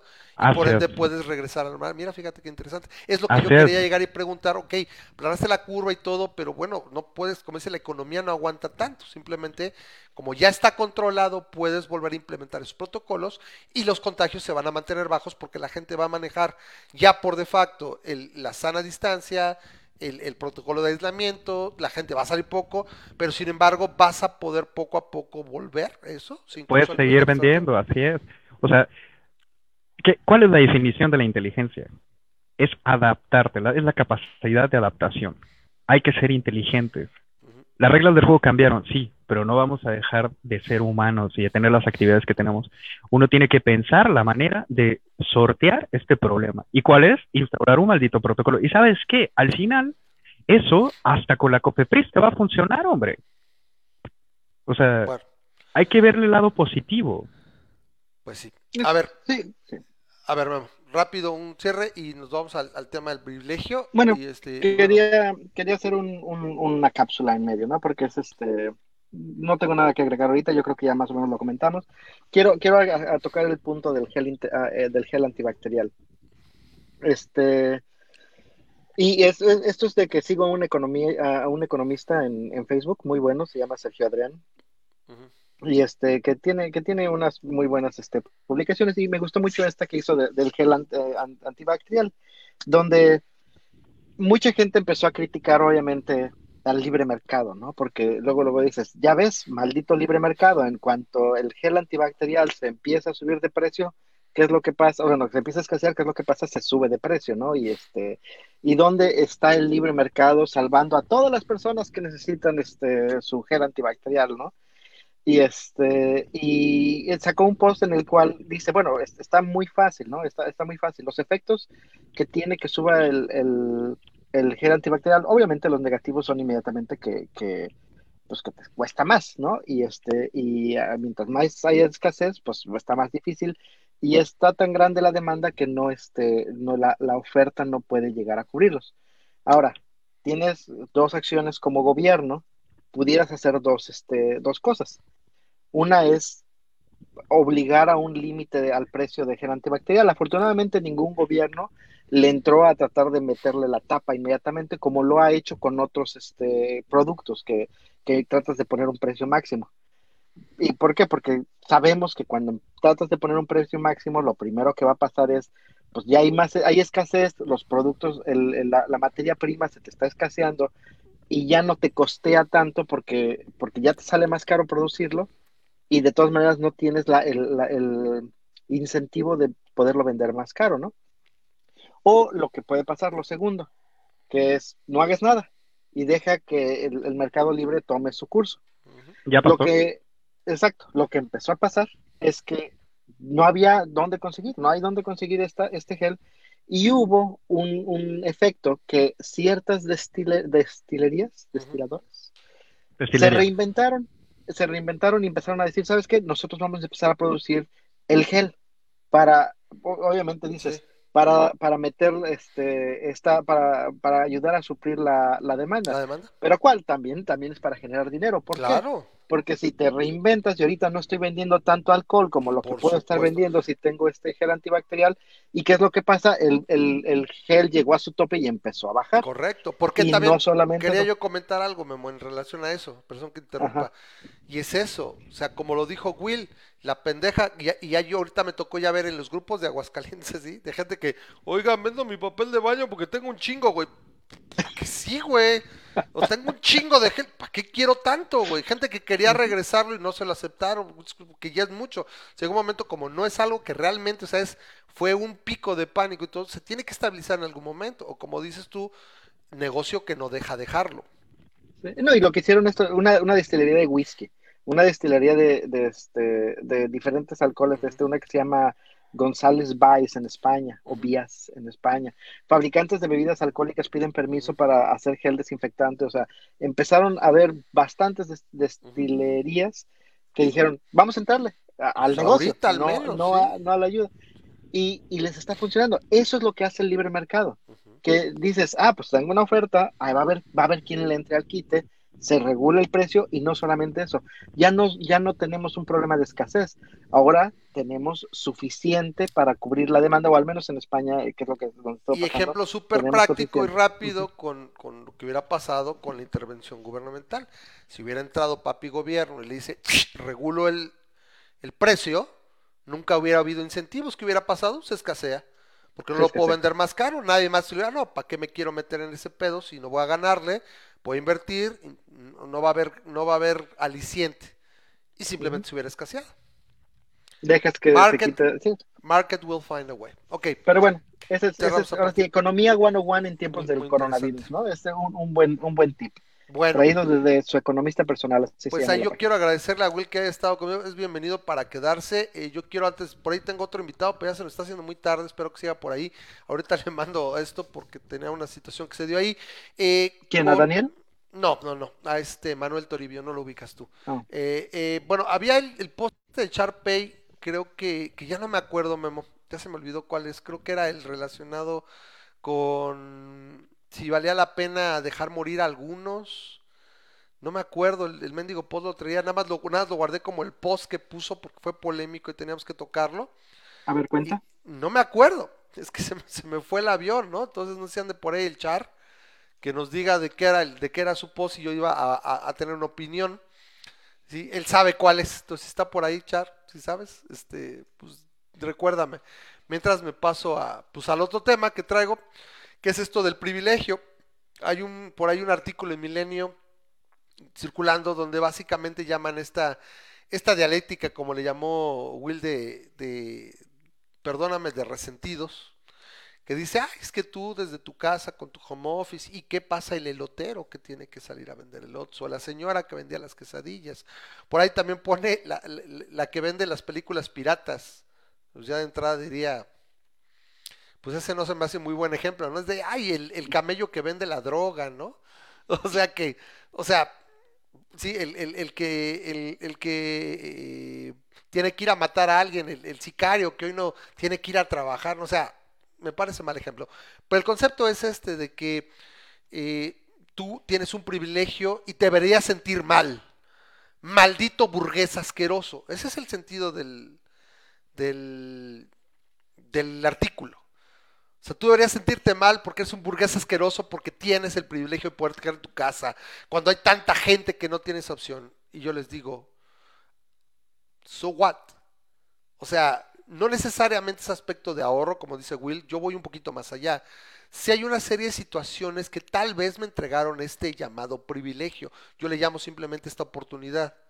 Son decisiones que tomaste, también desde donde empezaste es real.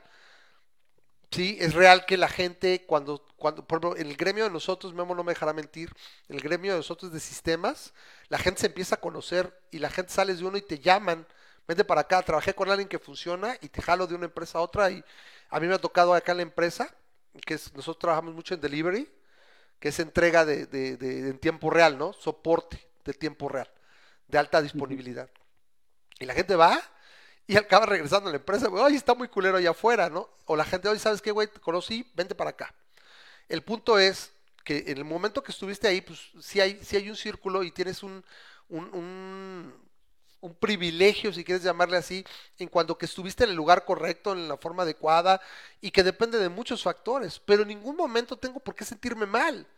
Y ahorita hago otra, otro, otra cita, como cuando lo dice este eh, Randall Graves en Clerks 2, güey, que, que yo me tengo que sentir mal este, por tener dos piernas funcionales por el güey que se lastimó y está parapléjico, güey. No, güey.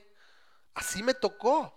¿Sí? Y lo menos que puedo hacer si tengo esta oportunidad, como dice Will, es quedarme en mi puta casa. ¿Sí? Porque es lo que dicta el protocolo. O sea, si yo puedo hacerlo, sería muy responsable, no de privilegio agarrar y salirme y andar haciendo desmadre, o la verdad a la ligera como la niña poblana, ¿no? Que tú la ves hablar, tú ves el video por ahí vemos si lo puedes compartir, y me parece verdaderamente, sí, bien vale madres, ¿no? Pero la actitud, no poder hacerlo lo que hizo, ¿no? Sino simplemente es la actitud que toma y dices, bueno, yo no sabía, llegué de un lugar con riesgo y me vale madres, cuando lo más adecuado es, estoy al tanto de las noticias, estoy, ¿sabes qué? Pues llego y me encuarenteno un poco a ver qué onda, porque fui a un lugar donde, donde está rampante la, la infección, ¿no? Entonces yo quiero decir a la gente, y por ejemplo lo decía Daniel un poco, no sé si ya se fue Daniel, que lo, lo- el otro ya un se fue, poquito, estaba cansado. ya se fue. Yo, yo lo que veo es, él sí lo tomó de chale, pues sí, güey, yo, yo lo, lo siento gacho porque yo veo, yo vivo en mi negocio, tengo que viajar, tengo que trabajar, tengo que entregar, y si esto sí me ha pegado mucho, yo no me puedo guardar dos, tres meses y seguir trabajando, ¿no? Y, y- y estar así, ¿no? Nosotros también, yo te lo digo, nosotros, la empresa también va a depender de los clientes, a nosotros sí, la empresa nos paga y estamos así, yo llevo 12 años trabajando así, o sea, no es que ahorita lo hice, o sea, yo ya, a mí, a mí ni siquiera me voltean a ver, pero por ejemplo mi mujer, irónicamente que trabaja en el seguro, en el seguro social, pero es de sistemas. Y está trabajando en casa desde hace dos días. Entonces, el punto es, es que nosotros podemos hacerlo, pues que bueno, vamos a hacerlo. Pero no que tú quieres que me sienta mal por eso, pues no. Porque lo que menos puedo hacer es apoyar de esa manera para que la gente que sí no tiene de otra no esté lidiando con mi pendejez que yo ande afuera o alguien que pudiera estar infectado y que puede quedarse en casa, va a ser y va a ser la pendejada, ¿sí? De salir y esa gente que no tiene de otra pueda tenga más riesgo. Entonces, a mí les digo, la, la gente que toma eso así, amigos zurdos, o sea, ya dejen de estarles resentidos y odiar y parece que nada más lo que quisieras es, si yo estoy jodido, tú tienes que estar igual que yo. Y no es el caso. Siempre va a haber alguien en mejor posición que uno. ¿Y eso No, pero- qué? Sí, pero no, yo- bueno, eh, no creo, a lo mejor no, no voy a hablar, no voy a defenderlos, Ajá. porque este, porque obviamente cada quien puede tener sus propias intenciones para poder decir eso. Yo cuando me refiero a que No, tenemos una, no tú, eh, estamos no en una tú. posición de Esto es privilegio, el, el artículo y cómo lo están tomando. Incluso eh, rápido, para que, des- pues, pues, si no lo hicieron, que me quedé a la pendeja y no lo dije bien. Daniel entiende su punto y, y Daniel lo estaba manejando de ese punto de me caes gordo y porque el artículo lo lees, ahorita se los voy a compartir, y sí parece que dices, ay güey, siéntete mal. Y aparte pintan, ya sabes, como, como lo hacen mucho los, los de izquierda, la gente más, más radical de izquierda, te pinta el, el- el pedo, así como los Provida, ay, ay, mi piernita, épale, mi piernita, y, y cómo te dibujan el feto, de tres semanas y casi casi puede hablar.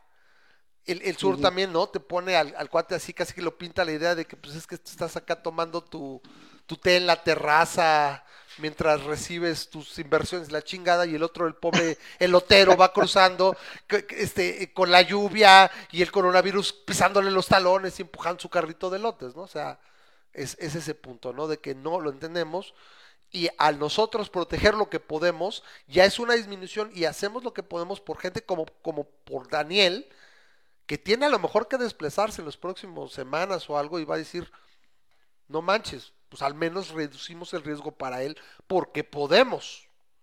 Qué bueno que podemos y hay que hacerlo. Eh, ¿Quién sabe? Mira, ahí te van. eh, tengo tantas cosas que refutar, bueno, no refutarte, pero responderte, que este, que ya voy a necesitar empezar a tener a alguien que me tome notas. Este, rápidamente, lo que decía Armando, Armando dice que ya, ya el, el punto ya se tocó, y es, es el, el, el hecho de que qué tanto, fríamente, y disculpen, no me vayan a hacer citas en ¿A quién podemos lo estoy decir? Ya, entonces ya lo recuerdo. Eh, Correcto. Este, si 2% de las muertes, o eh, tratar de Joden la salvar economía. 2%, Exacto. 2% de muertes, Acomodar, acomodar. y, y, y eso hace que tu economía se friegue por 5 años, ¿en qué momento dices, no manches, o sea, no me sirvió de nada? Porque si por 5 años Sí. fregué la economía, y ahora resulta que un montón de personas tenían la necesidad de comprar medicinas y ya no, tu- ya no pudieron y se murieron, este, ahí Ah, hubo una, un, un- o sea, se cayó la economía y hubo personas que se empezaron a dedica- dedicar al crimen por esto y mataron a otras personas asaltándole sus casas o lo que tú Sí. quieras. A- Correcto. a- a qué- Salió peor, ¿En qué ¿no? momento, Salió en qué peor. momento ese 2% de personas que quisiste salvar, que eran mayores de 70 años, Impactó más vez cabrón, impactó más me cabrón está saliendo con que ¿sí? Entonces, este, es una pregunta filosófica realmente, ¿no? Porque ningún político va a aceptar la, la carga de decir, no, pues yo fui el político que dejé de matar, de- de- dejé salvar a las 70 personas, a 70 personas desde más de 70 años por salvar la economía. Sin embargo, creo que si yo tuviera un simulador y pudiera eh, eh, evaluar las consecuencias de ambas, tendrías que tener una, una línea donde digas, te vale mejor que en este momento digas, ¿sabes qué? Ya, este, Sí, eh, a, partir de este momento, personas de más de 70 años es puro paliativo y ojalá que sobrevivan y si no, pues ni modo, este, ahí utilizamos este, las, este, las campos de FEMA que tienen sus ataúdes ya diseñados desde hace 10 Ujú. años para este tipo de pandemias, ¿no? Es algo que también había Sí. comentado Guri. Pero bueno, esa es, esa es una. Entonces ya, ya llegamos a ese Ya lo damos. El, el punto del privilegio, como te digo, este, no voy a defender a nadie, este, cada- cada- o sea, sí es una estupidez el que trates de, de ponerle, a, a hacer sentir a alguien nada más porque está en una mejor posición que tú, ¿no? Pero yo te lo voy a hablar desde una posición que no soy rico, ni mucho menos, pero este, Bienvenido que tengo una posición de privilegio en el sentido de que gracias a mi chamba ahorita yo, como ya lo ya nos habíamos comentado, estoy pudiendo trabajar, ¿no? Y a mí no solamente no este no me no me afecta en productividad porque yo sigo trabajando igual de la manera que la que estoy, sino que además yo me siento seguro de que no me Igual van a correr, ¿no? A mí yo ahorita no, no, no. me corren. Creo que no me Ajá. entendiste a mí, incluso a mí hace, hace momento. Yo no también no tengo problema que nos corran. El problema, ¿sabes cuál es? Las empresas para las que trabajamos como clientes, Memo. Ahí es donde te puede preocupar. Porque resulta que a lo mejor resulta, ay, tienes cinco clientes bueno, y resulta tú. que tus clientes son. O sea, por ejemplo, nosotros trabajamos por una financiera. Yo, yo en particular. Sea, O sea, pa- me explico. Tú me, tú me das la impresión de ahorita estás en el, el ramo hospitalario. entonces ahorita, pues no habrá bronca. Pero nosotros, por ejemplo, la empresa per se no me afecta porque seguimos igual de productivos. Además, son los clientes. Si de repente dices que tienes PF Changs y McDonald's, son tus clientes más grandes, van a valer madres. Y entonces, por ende, te va a acabar pegando, ¿no? Es el problema. Ese es- eso es lo que donde viene el- un poco el nervio, ¿no? En, en- en- en mi caso, ¿no? Pero la empresa per se no. Entonces, Sí, eso, eso es algo que en un momento dado quiero dejar. Y, co- y yo voy a aquí tomar rápido el, el comentario que hizo Char. Que dice, no, no, hay, no hay por qué llamarle privilegio, porque también es una, es una, eh, si lo puedes rastrear, es una cadena de buenas decisiones acumulada a lo largo de incluso más de una generación. No necesariamente buenas decisiones, pueden ser hasta suerte. Pueden ser suertes, Sí. y por eso hace rato lo dije. Es una combinación de factores, pero muchas veces sí va acompañada de eso. Ahora, habría que ver toda la generalización para ver cuántos son buena suerte, cuántos son así. Pero si tú observas desde el nacimiento del capitalismo moderno hace 200, 250 años, generalmente las familias van acumulando riqueza y lo que uno generalmente pugna como libertario es la igualdad ante la ley para que cualquiera pueda acceder de mejor manera a esas partes, ¿no? Sin obviar que si no tienes una educación generalizada, que si no tienes una, una forma de acceder a la educación misma, etcétera, pues tampoco hay movilidad social. Eso se hay- entiende. Por eso lo que decimos la parte no hay que ser necios. Un sistema de salubridad tal vez mixto es una mejor solución que uno totalmente privado, etcétera. O sea, se entiende que si hay evidencia, uno puede cambiar de decisión y tomar las mejores decisiones basadas en ciencia, en estadística y en evidencia. Y No, sin mira, embargo, mira, eh, eh, repito, eh, tendríamos que ver cada quien, cada caso, pero al menos yo puedo decir que tuyo y mío, pues no fue suerte escoger la carrera que nos tocó escoger, no fue suerte analizar las, las eh, perspectivas a futuro de sistemas y demás. fue y un poco de así, suerte ¿no? el, el tener la opción de estudiar en el TEC de Monterrey. En mi caso Este, no. fue- Yo te voy a decir acá, no sé echar por ahí lo mencionó. Y como así tu caso no hace, la golondrina no hace verano, ni el mío, pero tenemos dos casos bien claros. En mi caso es trabajo, ahorro y chinga en papá. Y otra parte mía, Pero volvemos a lo donde mismo. dices, la beca como te permitió tú, eso. tú como persona, como feto que naciste de en parte de tus papás, fue una suerte que te tocara un papá el cual Pues se, que- se es fregó que entonces ya no estás hablando de suerte, o sea, son las, Ajá. son las situaciones así. La gente No, que le pues. tocó mala suerte de nacer con una persona jodida, bueno, pues es como el mismo, ese mismo cuate fue y se compró una televisión y como es un descuidado la tiró y la rompió y ya no tuvo para comprarse otra. ¿Sí? Bueno. Y se metió a lo bar porque quería una tele, Pero- o sea, Ok. ya es Sí, estirar sí, mucho la liga con la... Muy, muy filosófico, pero la- este es el ajá. punto. Déjame regreso al punto que yo quería hacer.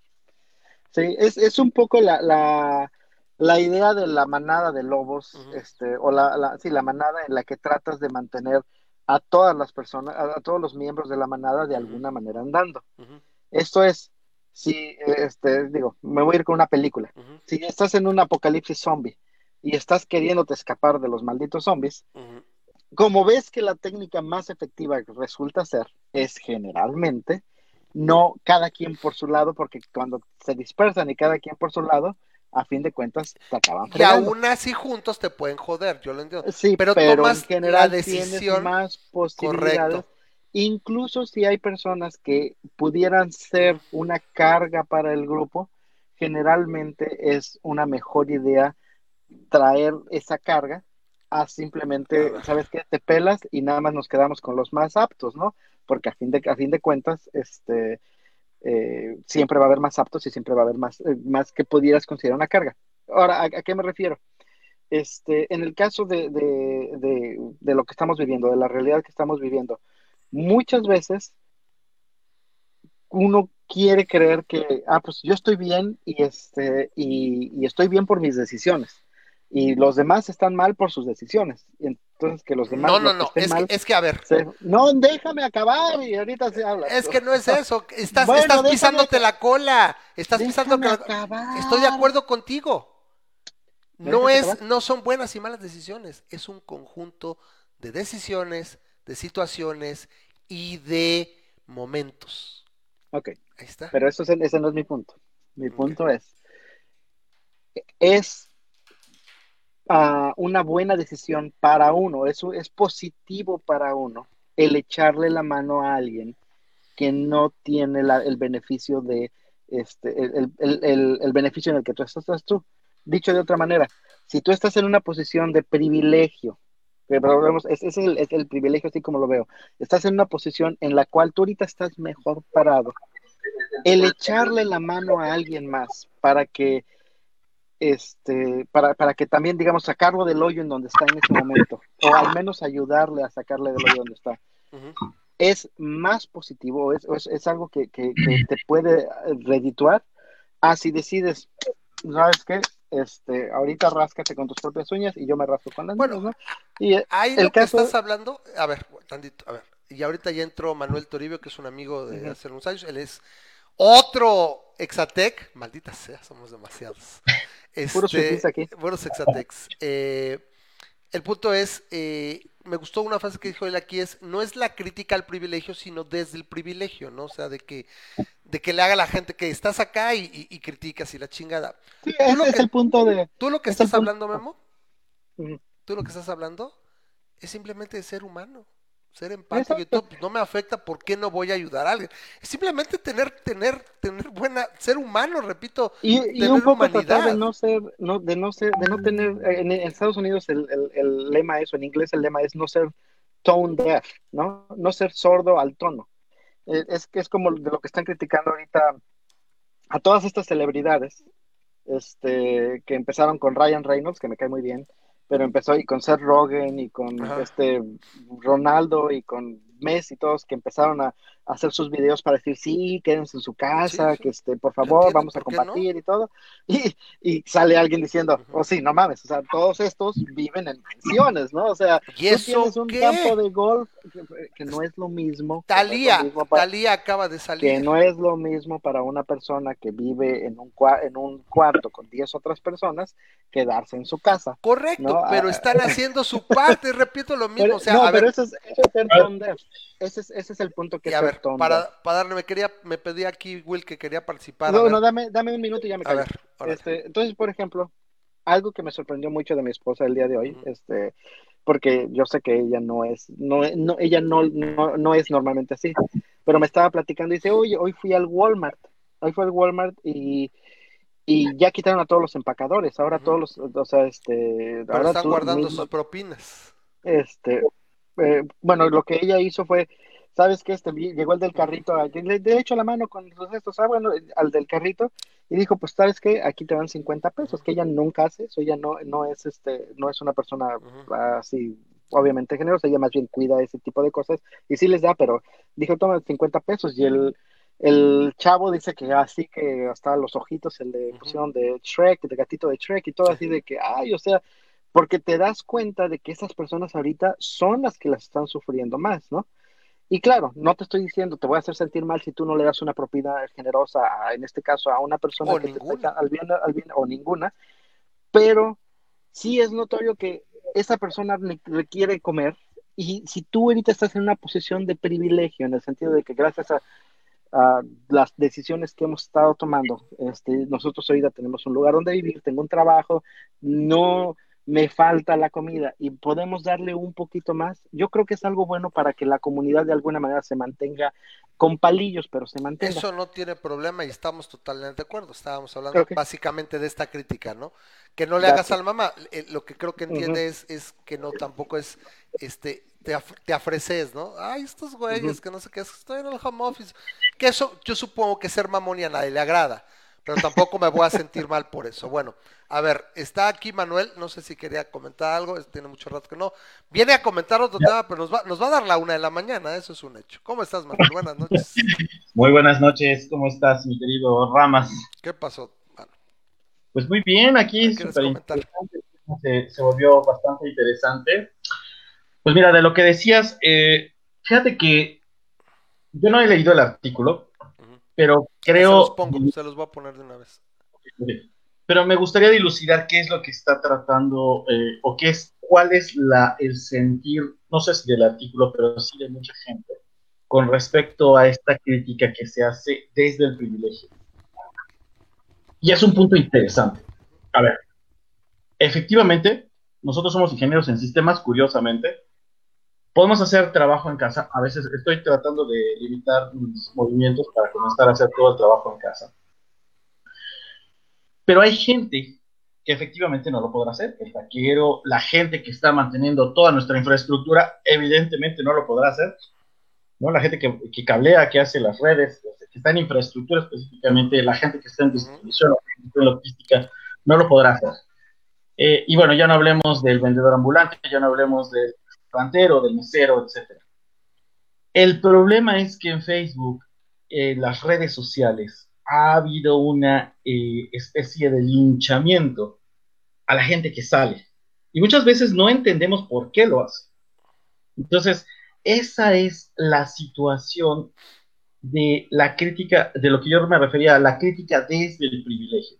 La gente que está, o que tenemos el privilegio efectivamente de poder estar en casa, y que definitivamente le mamonea y dice, ¿sabes qué? Ya paren todo, cierren todo, acaben con, eh, destruyen la economía.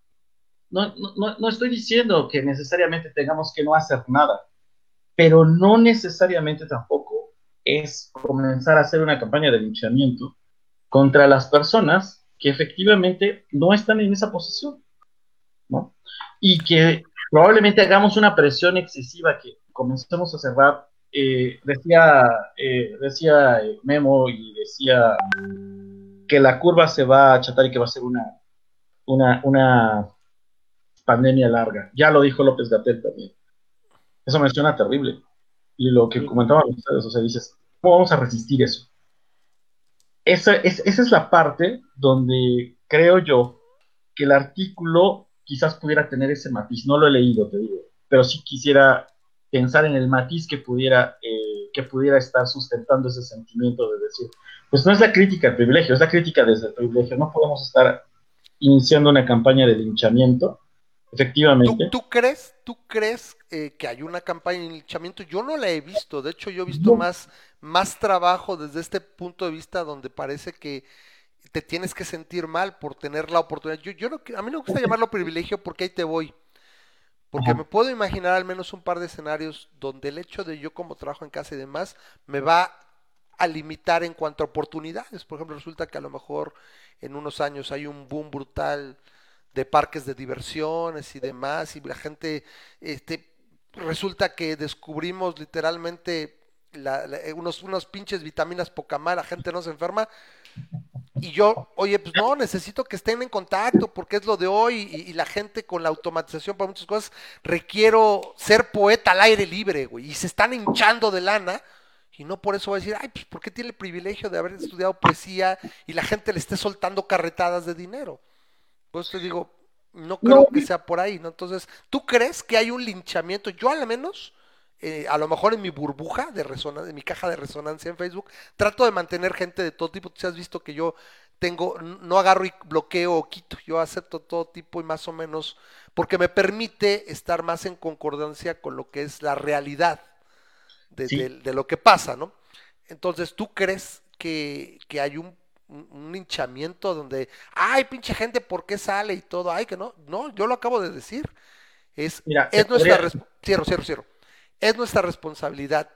Si puedes hacerlo y evitar contagios y limitar y aplanar esa curva, porque hay gente que no puede hacerlo y que al menos le reduzcamos el riesgo. No hay que ser responsables, ¿no? Sí, pero eh, yo creo que ese matiz no está dado. Tú lo has visto, tú has visto que están criticando mucho. Sí, claro, porque el problema es que estamos viviendo una sociedad polarizada. Ah, ya está. Eh, eh, eh, mira, esta sociedad ya estaba muy crispada antes de López Obrador. Y efectivamente. La sociedad fue, dinamita y, y Obrador fue niño con fósforos, ¿no?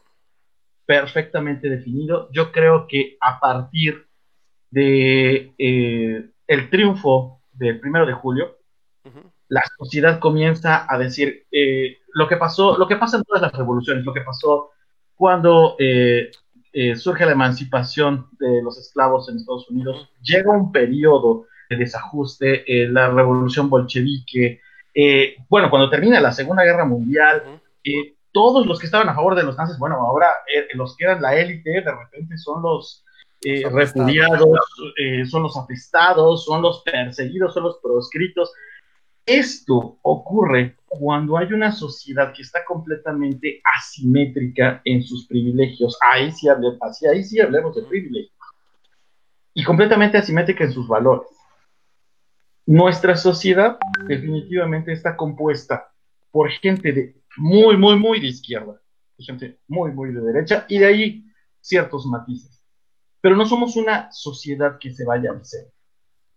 Entonces, esto, aunado a la terrible desigualdad social del país, genera una crispación que ya con el fósforo que llegó al señor a encender, hace un desmadre. Y se ve en cada situación y en cada, en cada situación y en cada momento que estamos pasando a lo largo de, eh, en esta crisis, por ejemplo.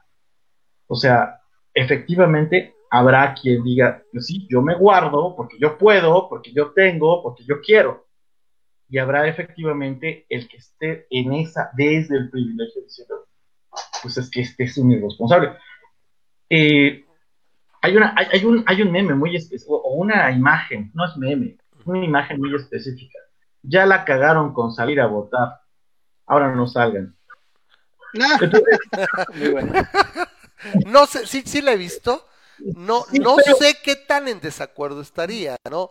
Yo creo que no es que la cagaron, o sea, la, la, cagan desde tu perspectiva del que está haciendo ese meme, ¿no? La gente que fue a votar no la cagó, obviamente, en su óptica. Sin embargo, hablas de que, bueno, si ves la realidad, pues pareciera que sí lo hubieran cagado, ¿no? Independientemente de eso, el matiz es, tú, hablemosle ahora, a mí me, me caga esa etiqueta de Chairo, derechairo, y, mm, creo que podríamos, podríamos ser un poco más políticos y hablar de derecha, izquierda, centro derecha, centro izquierda, lo que tú quieras, pero bueno, yo creo que va un mensaje dirigido a un sector específico y eso es cuando comienzas a crispar más un momento en el que tendríamos que tener unidad. Así te soy franco, te soy franco, yo lo veo, yo lo veo que esta sociedad está irremediablemente modificada, y no porque sé, cuando digo irremediablemente no me refiero que no tenga remedio como sociedad, me refiero que el hecho que se generó, es, hay un antes y un después del, del, del primero de julio del 18. Eso yo creo que simplemente no vuelve. Eh, la situación aquí que se, en mi opinión es que no hay vuelta atrás en esa crispación y es simplemente que ni este tipo de situaciones ya va a permitir esa unidad. El, daño está hecho y por ejemplo el caso de los chairos, lo pasa, los chairos se asocian con la izquierda. Pero no, para mí un chairo es el que se hace chaquetas mentales y no sabe razonar sea lo que sea, y los he encontrado chairos, chairos religiosos, el que se hacen chaquetas mentales con su Dios, y los chairos que se hacen chaquetas mentales con su figura mesiánica.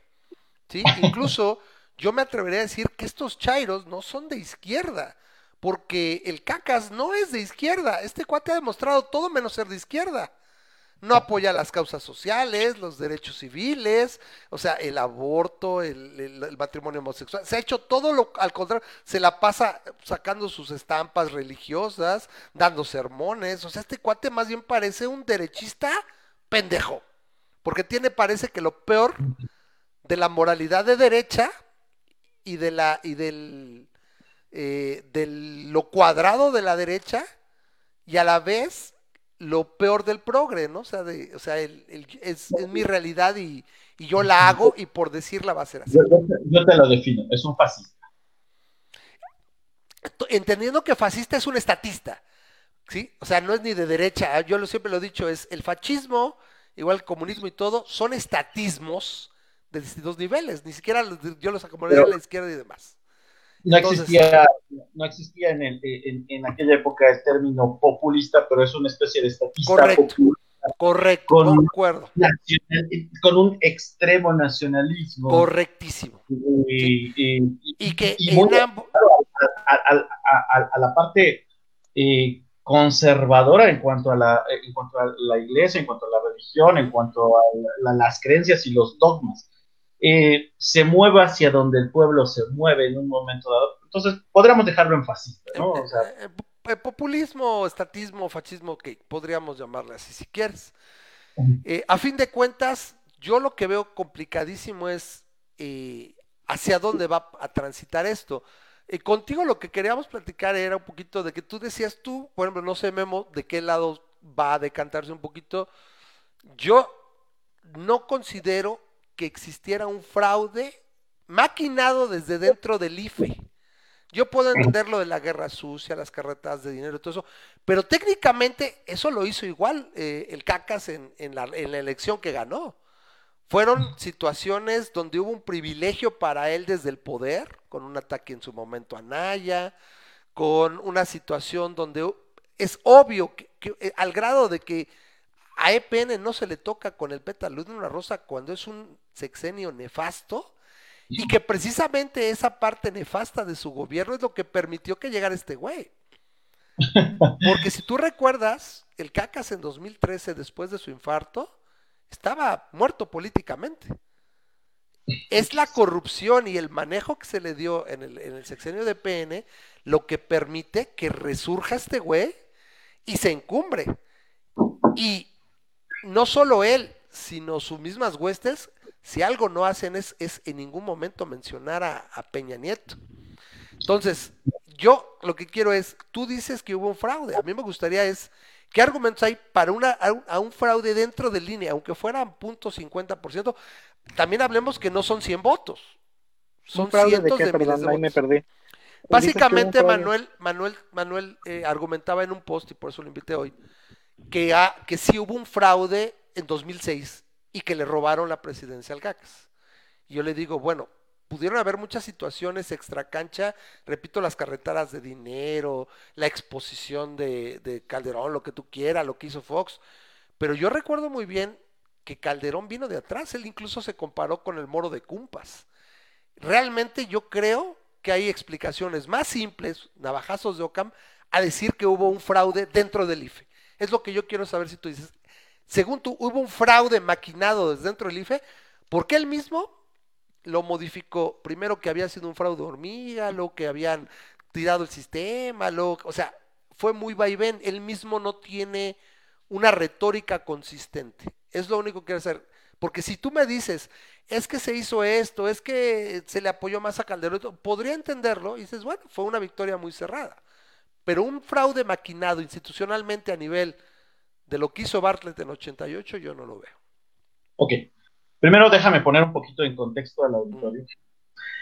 Eh, nosotros tenemos distintas, diversas alocuciones, intervenciones, ahí nos tenemos como amigos y de repente en algunos posts diferimos en la parte de cómo tenemos la lectura actual de la, de, de la situación. En primer lugar, yo te quiero eh, decir que yo no estoy ni con el PRI, ni con el PAN, ni con el PRD. Ni nosotros. Ni, realmente, realmente este, lo que yo quiero ver es un país diferente y hago la crítica cuando la, a, a, lo que veo en, en, en, las posiciones de cada uno de los partidos y de cada uno de, las, eh, de los actores políticos cuando hay. Y una de los, uno de los posts previos que hemos este, estado hablando es que eh, en una de las tesis te decía, bueno, para mí el peor presidente que ha habido en México hasta ahorita todavía, fal todavía le falta sexenio al observador. Ya no que, sé, ¿eh? que, que, que, que, que ahorita en unos, en unos meses podemos ver cómo le gana o no. Eh, ha sido Felipe Calderón y es porque, eh, y, y, te lo, y te lo sustentaba el otro día, es, en este momento López Obrador ganó y no tiene control institucional en ningún, no tiene un freno institucional de que no, lo, que no hubiera sido lo mismo en 2006. Que no hubiera sido lo mismo en 2006. Y me, re, y, y me remonto a un, a un artículo que escribió Castañeda hace un par de años, antes eh, de que... Un, un, antes de, antes, un año antes de que comenzara la campaña electoral siquiera, que ya venía vislumbrando, me, me, me, gusta, me gusta leer a Castañeda porque en medio de todo es un tipo que si bien ha sido muy extrovertido, a veces muy fantoche, tiene a veces unos análisis muy precisos. ¿Te refieres al ex canciller? Al ex canciller, claro, claro, Jorge Castañeda. Jorge Castañeda eh, escribió un artículo en el financiero donde mencionaba que quizás uno de los más graves errores de, eh, ¿De Calderón? de Calderón y de y de México habría sido permitir el fraude del 2006, que él sí lo maneja como un fraude. O sea, él sustenta, y hay un par de artículos ahorita que los, eh, te los mando, no, no alcanzo a encontrar ese específicamente, pero en, en, algunos donde él habla de elección de Estado, cuando ya es, eh, estratega político de Anaya, cuando ya es el director de campaña de Anaya. Y dice, hay un, hubo una elección de Estado en 2006 y la estamos repitiendo en el 2018. Te voy a mandar el artículo, es, es, es bastante interesante. Y eh, lo que está diciendo es, hubo una elección de Estado porque nos agrupamos empresarios, nos agrupamos gobierno y, eh, y partidos para que no pudiera ganar López Obrador. Y en este momento, en ese Entiendo, pero, pero entonces ya vamos por ahí. Entonces tú no sostienes, ni Basado sostienes que hubo un fraude a nivel eh, sistemático, o sea, que los, que los ciudadanos se volvieron locos y la, o sea, tú hablas de todo lo que se juntó, o sea, se, se hizo el equipo, el equipo azul junto con Fox, este es el candidato y él tiene que ganar porque ese güey nos lleva la chingada. No es lo mismo una campaña sucia Exacto. que un fraude. Sí, ¿no? sí, ahí, ahí- ahí es Por donde- eso, la forma es fondo, la forma es fondo. las- la- déjame, déjame plantear el contexto y, y plantear completamente la idea para que vayas a, para que veas a dónde voy. Eh, Castañeda refiere que probablemente eh, es el peor momento para que llegara López Obrador a la presidencia sería en 2018 y refiere Supongo. un par de puntos que a mí me parecen súper interesantes.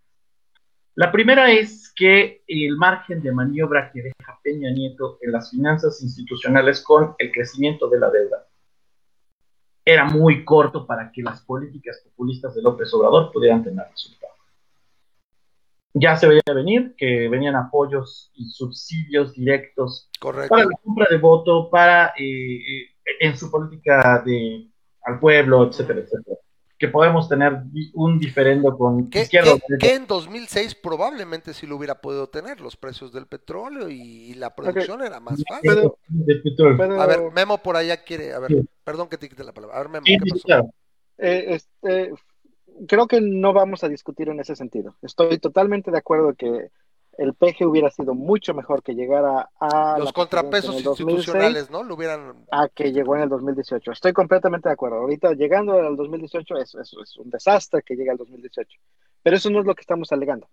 Lo que, lo que tú estás alegando, y no, o sea, digo, No, quisiera que te brincaras esas, esas, este, esos puntos, porque aunque estamos de acuerdo en eso, está mal que haya llegado en el también. 2018. Está mal que llegara nunca, yo hubiera querido que nunca llegara nunca, No, bueno, eh, hubiera, hubiera estado mejor que llegara en el 2006 que contra el 2018. o que no El, punto es que lo que tú estás diciendo, y esa es la aseveración, perdón. Se apagó la luz, esto. se apagó la luz. Lo- la, la- la aseveración que, me, que estás queriendo decir ahorita y es la que quiero que sustentes es eh, hubo fraude, ¿sí? Y entonces, este, Es una palabra Para- muy fuerte. Para- exacto, Para mí sí, te voy a decir. eh, A ver. es- yo creo que haya, aquí hay una lectura, la sociología y la política no son ciencias exactas.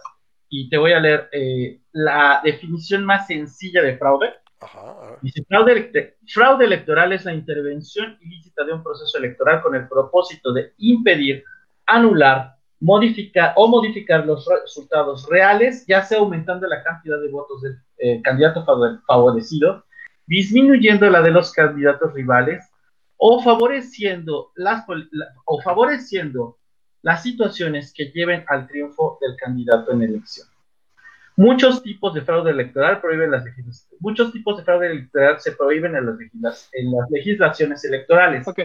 Pero Bueno, Ya- pues, ya pues, sabemos por quisiera, dónde vas. Quisiera, quisiera que me, eh, ahora sí que de opción A, B y C, que dijiste aquí, A es el fraude se hace por aumentarle el número de votos a un eh, al ganador.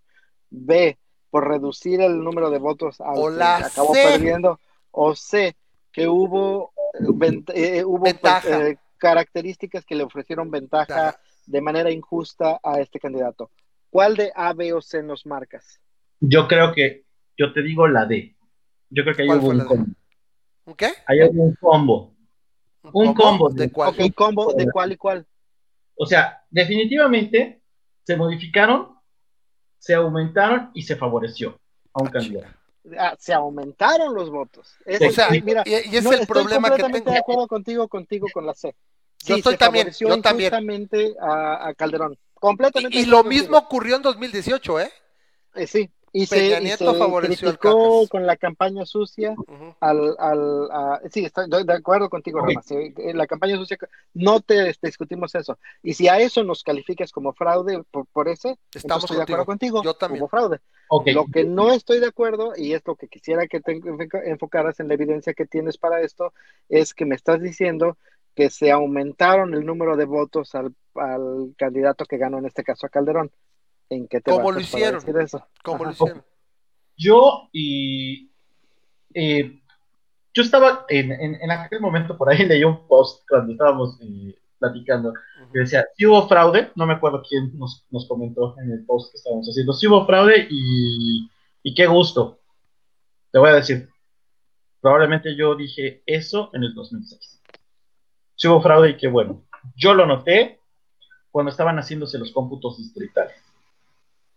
Había algo, una serie de irregularidades, una serie, eh, me quisiera remontar a mi memoria del 2006 y una serie de situaciones que, que eran completamente atípicas, que no ocurrieron en la elección del 2000, no ocurrieron en la elección del 2012 y no ocurrieron en la elección. Atípicas como que. Atípicas como el PREP. Ugalde sale a decir a las 8 de la noche, Ujú. 9 de la noche, por ahí. Per- eh, perdóname. El too close to call. El too close to call, ¿no? Sí, exactamente, diciendo, no tenemos suficiente evidencia estadística. ¿no? Sin embargo, conforme van y, y dice, bueno, nos tenemos que ir a los cómputos distritales. Esto, eh, de entrada, me recuerda mucho el, dos, el en 1988. Dices, no hay una caída del sistema, pero no declaras un ganador específico y nos vamos a los resultados, eh, eh, a, los cómputos, en los que de entrada, primeramente va ganando López Obrador y después la curva se revierte. Pero, pero eso es básicamente también lo que ocurría con el, con, por ejemplo, con Cedillo, todavía ya con el IFE, con Cedillo y demás. Este, por ejemplo, se hablaba siempre del voto verde del PRI. Llegaba Sí. el voto, en el 2000 se habló que nunca llegó ese voto verde. porque las zonas urbanas generalmente eran panistas o eran más derechas y Eh, no llegó. eso- Entonces, eso no es una es evidencia. Correcto. Acabas de Eso decir, ocurrió con Trump y no Ajá, puedes decir que, fue- eh, que exactamente. Trump fue un El No, voto no. rural le dio el triunfo. bueno, Sí. pero eh, podemos hablar de lo que ocurrió en Florida y no necesariamente es la misma situación de lo que ocurrió con Trump. Florida en el 2000 cuando gana George Bush. Y eh, Ahí sí te creo por la forma como fue. Sí está Ok, bien, esto, esto, esto se parece más a un Florida que a lo que me estás refiriendo de Trump y de Sevilla. Y, y- y- y voy, a- y voy al sustento y me baso en un par de, eh, de artículos que salieron después. eh, en la UNAM este, hicieron una investigación en la que aludieron a un punto específico que se llama la ley Belfort. Belfort. Eh, te voy a poner el artículo, te voy a postear el artículo, donde hacen un análisis estadístico de cómo se hicieron los cómputos distritales y cómo la curva comenzó a decrecer de una manera muy atípica, de la cual estos investigadores dicen, ¿sabes qué? Esto no es normal. Pero yo, aquí viene la pregunta, es, y es donde está el, el meollo del asunto. Podemos hablar de estadísticas, el tema es, es, el sistema electoral de México es clave mundial, es ejemplo mundial, por una razón muy fuerte. Las a menos que me hablaras de que en cada casilla los representantes de partidos o en una gran cantidad de casillas generalizadas, los representantes de partidos se volvieron locos, les llegaron al precio, etcétera, los ciudadanos voltearon, porque son gente a random, o sea, a menos que me dijeran, mira, es que este algoritmo escogió puros panistas en estas partes. O sea, Ok, te voy la, a poner... gente, la gente se volvió loca, porque después se abrieron paquetes electorales en la medida que permitió la ley, e incluso perdió votos el cacas. No No, solamente eso, mira, o sea, es, la, es evidencia. Hay, A ver, hay Memo, un error. Memo. Al abrirse, al abrirse No. paquetes electorales, la diferencia se va a la mitad. Traía 500 mil votos a favor Felipe Calderón y, termi- y termina ganando con 250 mil. A ver, Memo. quieres comentar? No, yo creo que simplemente decía, es, es una evidencia progresiva. Sí, tienes toda la razón. Este, el, el sistema, el, el INE, el, el sistema El electoral IFE, mexicano no. fue utilizado, bueno, en aquel tiempo, Sí. el IFE fue utilizado como ejemplo. Y, y el, el IFE, el mismo instituto, el mismo instituto que le dio el- la victoria a Calderón en el 2006, Sí. le dio la victoria a- al CACAS en el 2018. No hay un cambio entonces, ¿qué? significativo. Exacto, ¿qué dices? Ay, el, el IFE se, se, se limpió, se purificó, o eh, o no se hubiera amañado más, yo creo- no. yo creo que cuando hablamos de Córdoba versus Uganda, estamos, yo trabajé con Córdoba recientemente y definitivamente me parece que Lorenzo Córdoba es un tipo impecable. No así las críticas que hicieron los observadores internacionales. Eh, hay, varias, hay varios eh, videos que tengo de CNN. Te digo, me di a la tarea de hacer esta recuperación de datos de lo que ocurrió hace pues ya bastantes años. Eh, Ya 12, casi. ya 13. 12, ya, ya 12 años. Eh, es bastante tiempo. No, 14 años. Ya para 15, 14. Estamos hablando de 2006. Es bastante 14. tiempo y desafortunadamente la historia la, la escriben los vencedores, ¿no? porque finalmente Calderón dice, pues yo gané haya sido como haya sido, ¿no? Su frase célebre que después... Yo nunca la escuché, ¿me creas? ¿Alguien tiene ese video? Jamás la escuché. Y la, le hace una entrevista de Vince Merkel, eh, donde le pregunta acerca de la guerra sucia, donde le pregunta acerca de los cómputos distritales, donde le pregunta por qué no se abren las casillas. Y entonces él dice, bueno, dice, pues como, él, como dicen en mi tierra, haya sido como haya sido, Ujú. pero bueno, ¿no? Pues mira. Y- ah, ah, sí, ajá, a ver, me no. parece que no, me parece que eh, el, el punto es este, no hay evidencia eh, para ahorita poder afirmar eso, ¿no? O sea, simplemente el, el, Me parece ah, que el- las Memo. Son Son las muchas anécdotas no son- especulaciones. No son Exacto. evidencias. eh, la, la, la manera de anecdotal no es evidencia. Muchas, muchísimas, muchísimas evidencias pequeñitas, este, eh, que no son, que no, que no se sustentan por sí mismas, eh, son cada una suma es cero.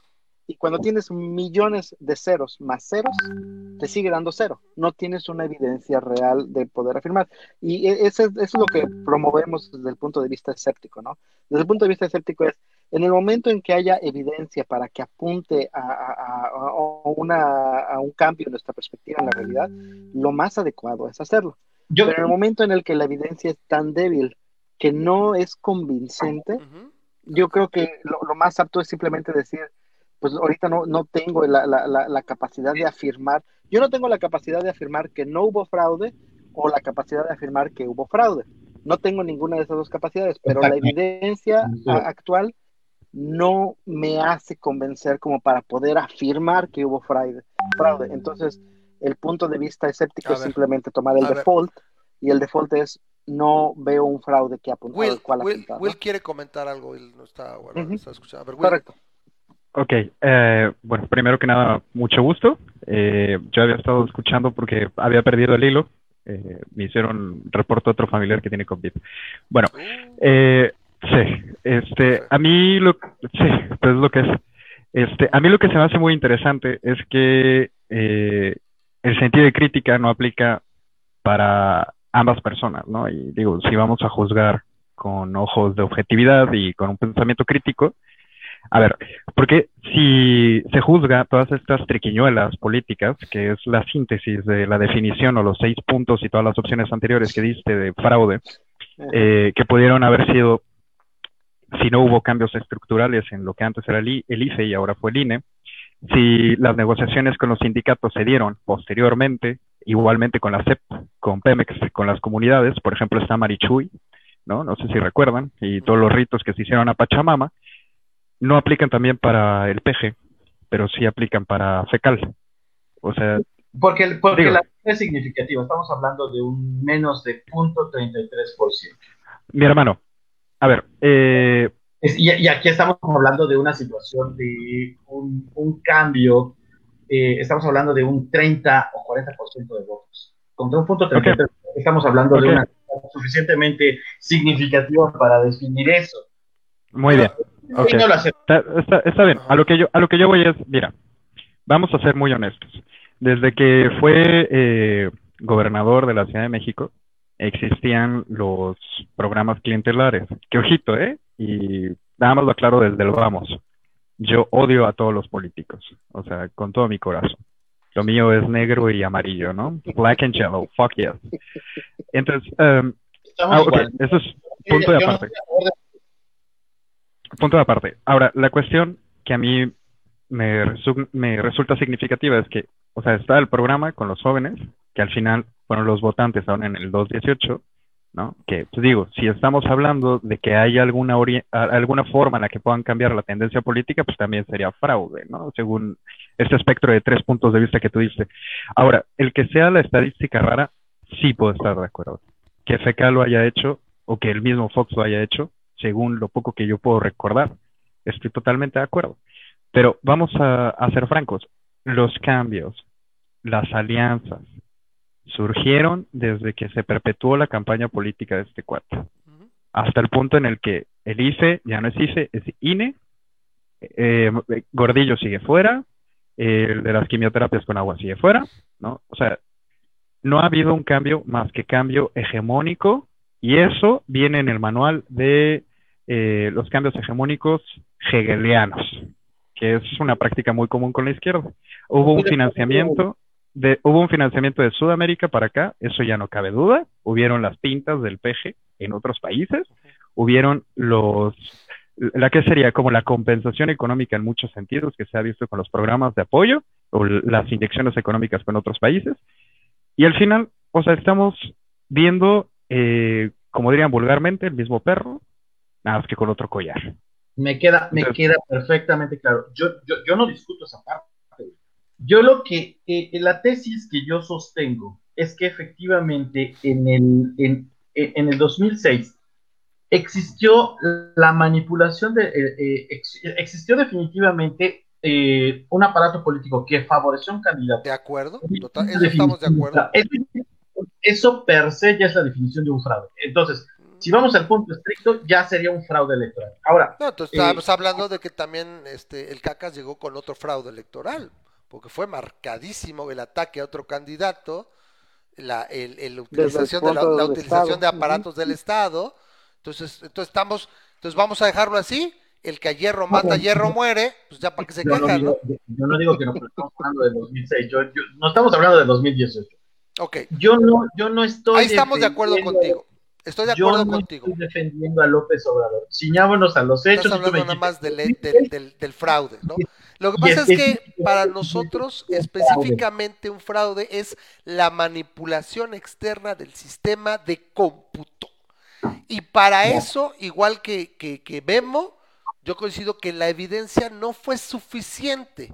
Ahora hay otra situación también, y vamos a dejarlo aquí, yo creo que es lo más, lo más salomónico, porque estamos más o menos convergiendo al mismo punto, es, me parece que simplemente es viendo la distancia que tenía, yo recuerdo que eran veintitantos puntos las encuestas antes de que incluso se eligiera Calderón, porque para variar, el Cacas ya era candidato antes de ser candidato, ya sabía que iban a ser candidatos, ya traía. Entonces, antes de que tuviera rival, ya traía, me acuerdo que eran veintitantos puntos en aquel entonces. Y en, la, en el pecado llevó la penitencia, porque él también fue artífice, para erosionar esa, esa, esa distancia, gracias, a mí me parece a dos puntos bien básicos. Uno, el primero, el no asistir al primer debate, le pegó como nunca. Esa silla vacía la utilizaron de manera magistral y fue el primer clavo en el ataúd. Y segundo, la soberbia dijo, no, yo tengo que ganar porque ya se veía en la silla, porque y algo que nos ha mostrado ahorita nos lo demuestra a diario es el tipo más soberbio del universo. Esas dos son las cosas, ¿eh? Esas son las dos cosas que, ok, a lo mejor lo que está diciendo es, pues ya llegando, ya nada más le dieron el empujoncito, que me gustaría ver realmente cómo fue, o sea, cómo, cómo controlo un sistema tan candadeado, precisamente por las pinches de confianza que tuvimos de tantas décadas de, pues cada quien se, servía con la cuchara. No dudo, no dudo eso, no, no difiero en eso, me parece que López Obrador es el tipo más soberbio y más obstinado que existe. Y, a la mala, obstinado y a la pendeja, porque hay gente que yo podría decirte que Churchill era un cuate súper testarudo y necio como la chingada, pero ¿quién Claro, era Churchill? bueno, navegó la Segunda Guerra Mundial de una manera. ¿Quién era Churchill, no? ¿Quién era Churchill? No, no, no, estamos hablando de, de- de una soberbia impresionante. De un Donning, capacidad Kruger súper cabrón, un Donning. Kruger brutal. Pero yo, yo quisiera terminar con, con una serie de puntos que, cuando menos, tendríamos que llevarnos a la duda razonable. Y, y esto es algo que te quisiera mencionar. Cuando eh, yo vi tu programa, eh, estabas Memo y tú, cuando hablaron de las elecciones de Bolivia. Y algo muy interesante que mencionaban es, bueno, cómo eh, en un momento iba ganando el candidato, eh, el candidato a la, de la oposición y de repente estaba ganando No, Evo no de Morales. repente, fue una caída de sistema de 24 una caída de sistema. Tú me Un- un- Ok. un- un- dejó de fluir aquí- aquí- llevámosle al PREP, que había un PREP que Sí. definitivamente decía no había una solución.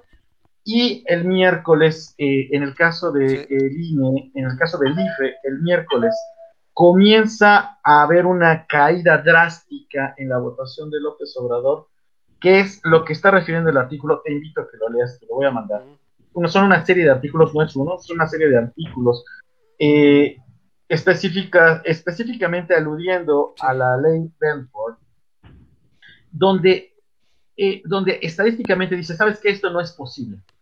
Hay otro tema que me gustaría mencionar. Posteriormente a esto, y te mando también los videos, hay videos donde eh, tal cual, ahora, a- antes no había tantos, tantos micrófonos, Claro. tantos celulares, como para haber documentado esto, donde se ve eh, un tema abriendo las casillas electorales en, el- en un distrito en Tlalpan, representantes del PAN, abriendo los, eh, los paquetes electorales en Tlalpan, donde eh, eh, Duarte, que era el representante y el consejero ciudadano ante el, ante el IFE en aquel momento, hace una queja específica por la inconsistencia de varias actas donde había 760 votos para el PAN, más de 780 de votos para el PAN, cuando las casillas solamente podían tener 760. Una serie de cuestiones que no cuadraban nada. Y un punto súper importante, hay un video específicamente de CNN, no estoy hablando de un video tomado la Ujú.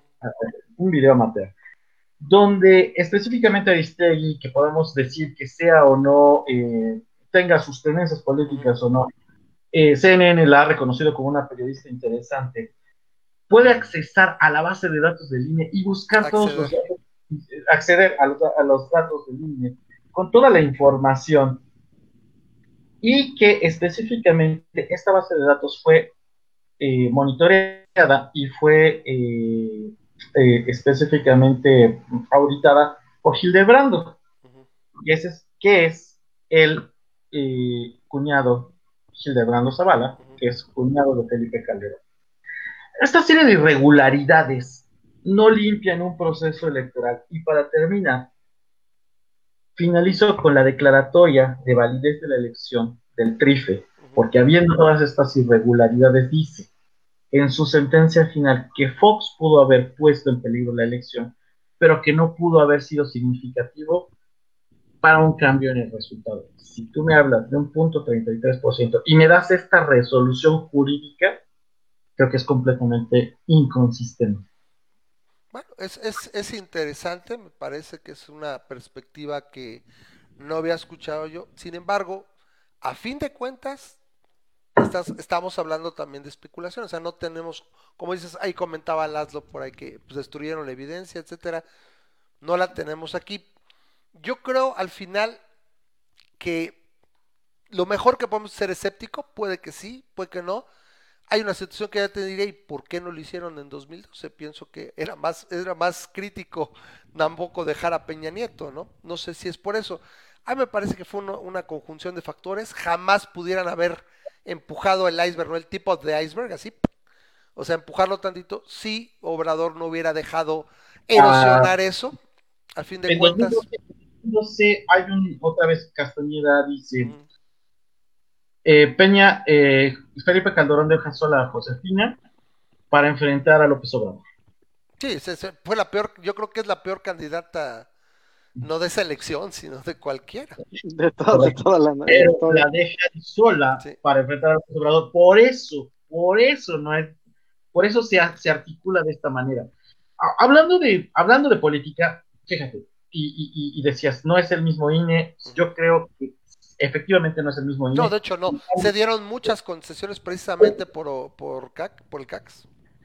Ugalde y Córdoba son diametralmente Sí, sí, diferentes. sí, sí, eso también yo te y lo creo. ¿no? El Consejo Electoral de hace, eh, de, de hace 12 años no es el mismo que está hoy. Me queda claro, trabajé con, con este último Consejo Electoral, que es completamente diferente. Y aquí ahí va una advertencia.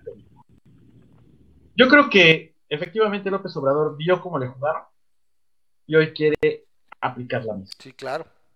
Ah, por eso, por eso, por eso, por esos consejeros electorales que en aquel momento tenían una mayoría panista viniendo de un gobierno panista ganando en 2006, tenía una ventaja para no haber sancionado la guerra sucia. Los videos, eh, los videos escándalos no podían sancionarlo. Ujú. Ya había eh, eh, existido el, el- el- intento de desafuero, la intervención de Fox en la, en la campaña, las casillas y las irregularidades en casillas.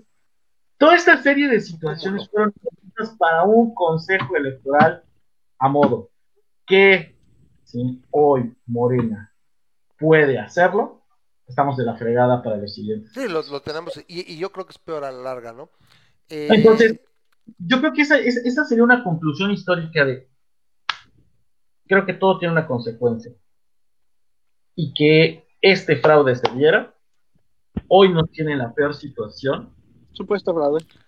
que nos puede tener. Ahora, vamos a también a ser francos, también hay que juzgarlos en el contexto, también ellos no podían saber que este güey iba a sobrevivir. Oye, con que a un, con que a un cardiólogo se le hubiera dado mal el cateterismo en el ABC en 2013, no hubiera habido problema. Desgraciadamente, señor, señor, Avenger- Avengers, Avengers Endgame nos demostró que así no funciona y no podemos regresar y que chin, no tropezarlo o algo. Pero bueno, o sea, tampoco podían saber que iba a darse decisión. Realmente, si tú me preguntas, repito, tú ves en 2014 las reformas de Peña, cómo manejaba persona de cover, o sea, de la, de la cubierta del New York Times, Saving Mexico, perdón, del New York Times, de, de Time, este, el caca estaba muerto políticamente, realmente fue, literalmente se, se combinó la- el hambre con las ganas de comer, en el caso de Peña, porque sí fue también el güey más pendejo, hasta que llegó este güey, ¿no? No podíamos saber, ¿no? Entonces, yo tengo la esperanza que este pedo del COVID también le está pegando y lo tiene, eso de que duerme ocho horas, yo Ah, ya- lo yo ya iba, no- lo que te iba a decir. yo ¿eh? ya no lo Este, creo. Espérame, espérame, Memo. Este, este COVID es el cisne negro que no esperaba este güey. Se le está desmoronando a una velocidad tan rápida que no va, le está permitiendo, por ejemplo, ¿qué ocurrió ahorita con lo de los con, lo de la reelección? Que ya estaba pactada de 2014, pero estaba en la congeladora, ¿no? Pues Estos son los aborazados. Y es lo único que los para, ¿eh?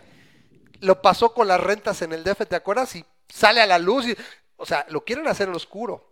Viene la reforma judicial que llevó Durazo hace dos meses, se destapa, dan el pitazo. No, no, no, era nada más a ver, era a ver si lo puedo pasar y que no se den color.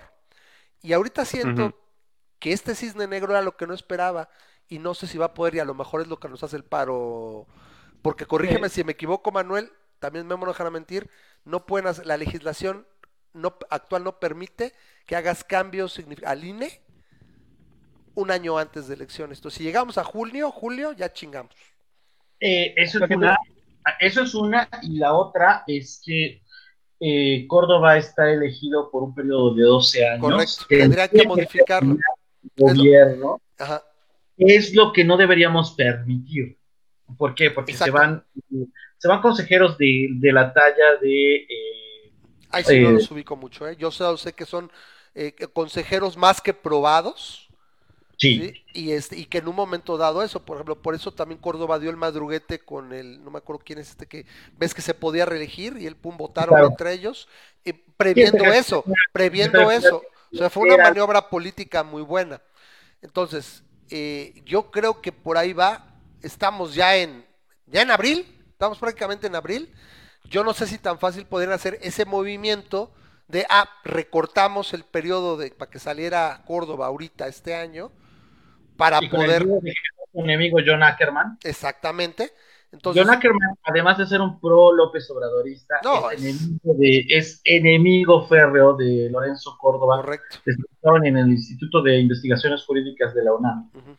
Y tiene una ideología completamente diferente. Por Esto supuesto. es- Sí, no, esto bueno. es- y bueno, este, el Gibral ahí, este cuate. Ah, sí, también Ramírez. No, no, no, es que aparte, te voy a decir algo, y creo que estará, me acuerdo aquí Memo y Will conmigo, es, es que de plano es, eh, es, eh, rayan en lo patético de que ni siquiera se pueden, o sea, hasta los pristas más rancios guardaban las formas.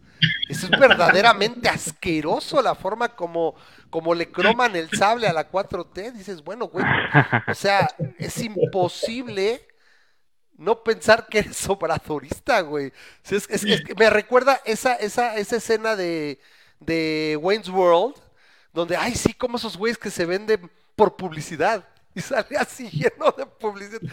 No si la recuerdas, sale con Reebok y Pizza Hut y la O sea, es, es ese nivel. ¿Usted es obradorista? No, no. Y te lo imaginas casi, casi con una, con una foto así como del señor Burns, pero la jeta de obrador cuando está Judah Ben Ur, ¿no? Que hizo su película, ¿no? Así. O sea, es, es, es cultura. Es, es el punto, ¿no? Entonces, estamos en el mismo sentido. Fíjate, podemos tener situaciones encontradas. A mí, y yo creo que Memo está conmigo, es, es complicado porque sí es un salto de fe importante. También, eh, ahora sí que finalmente cómo se, se desveló la historia. Eran, ese güey también se, se- se hizo el seppuku, el güey. Y luego, desgraciadamente, ocurrió esto. Pero también tenemos que actuar en consecuencia.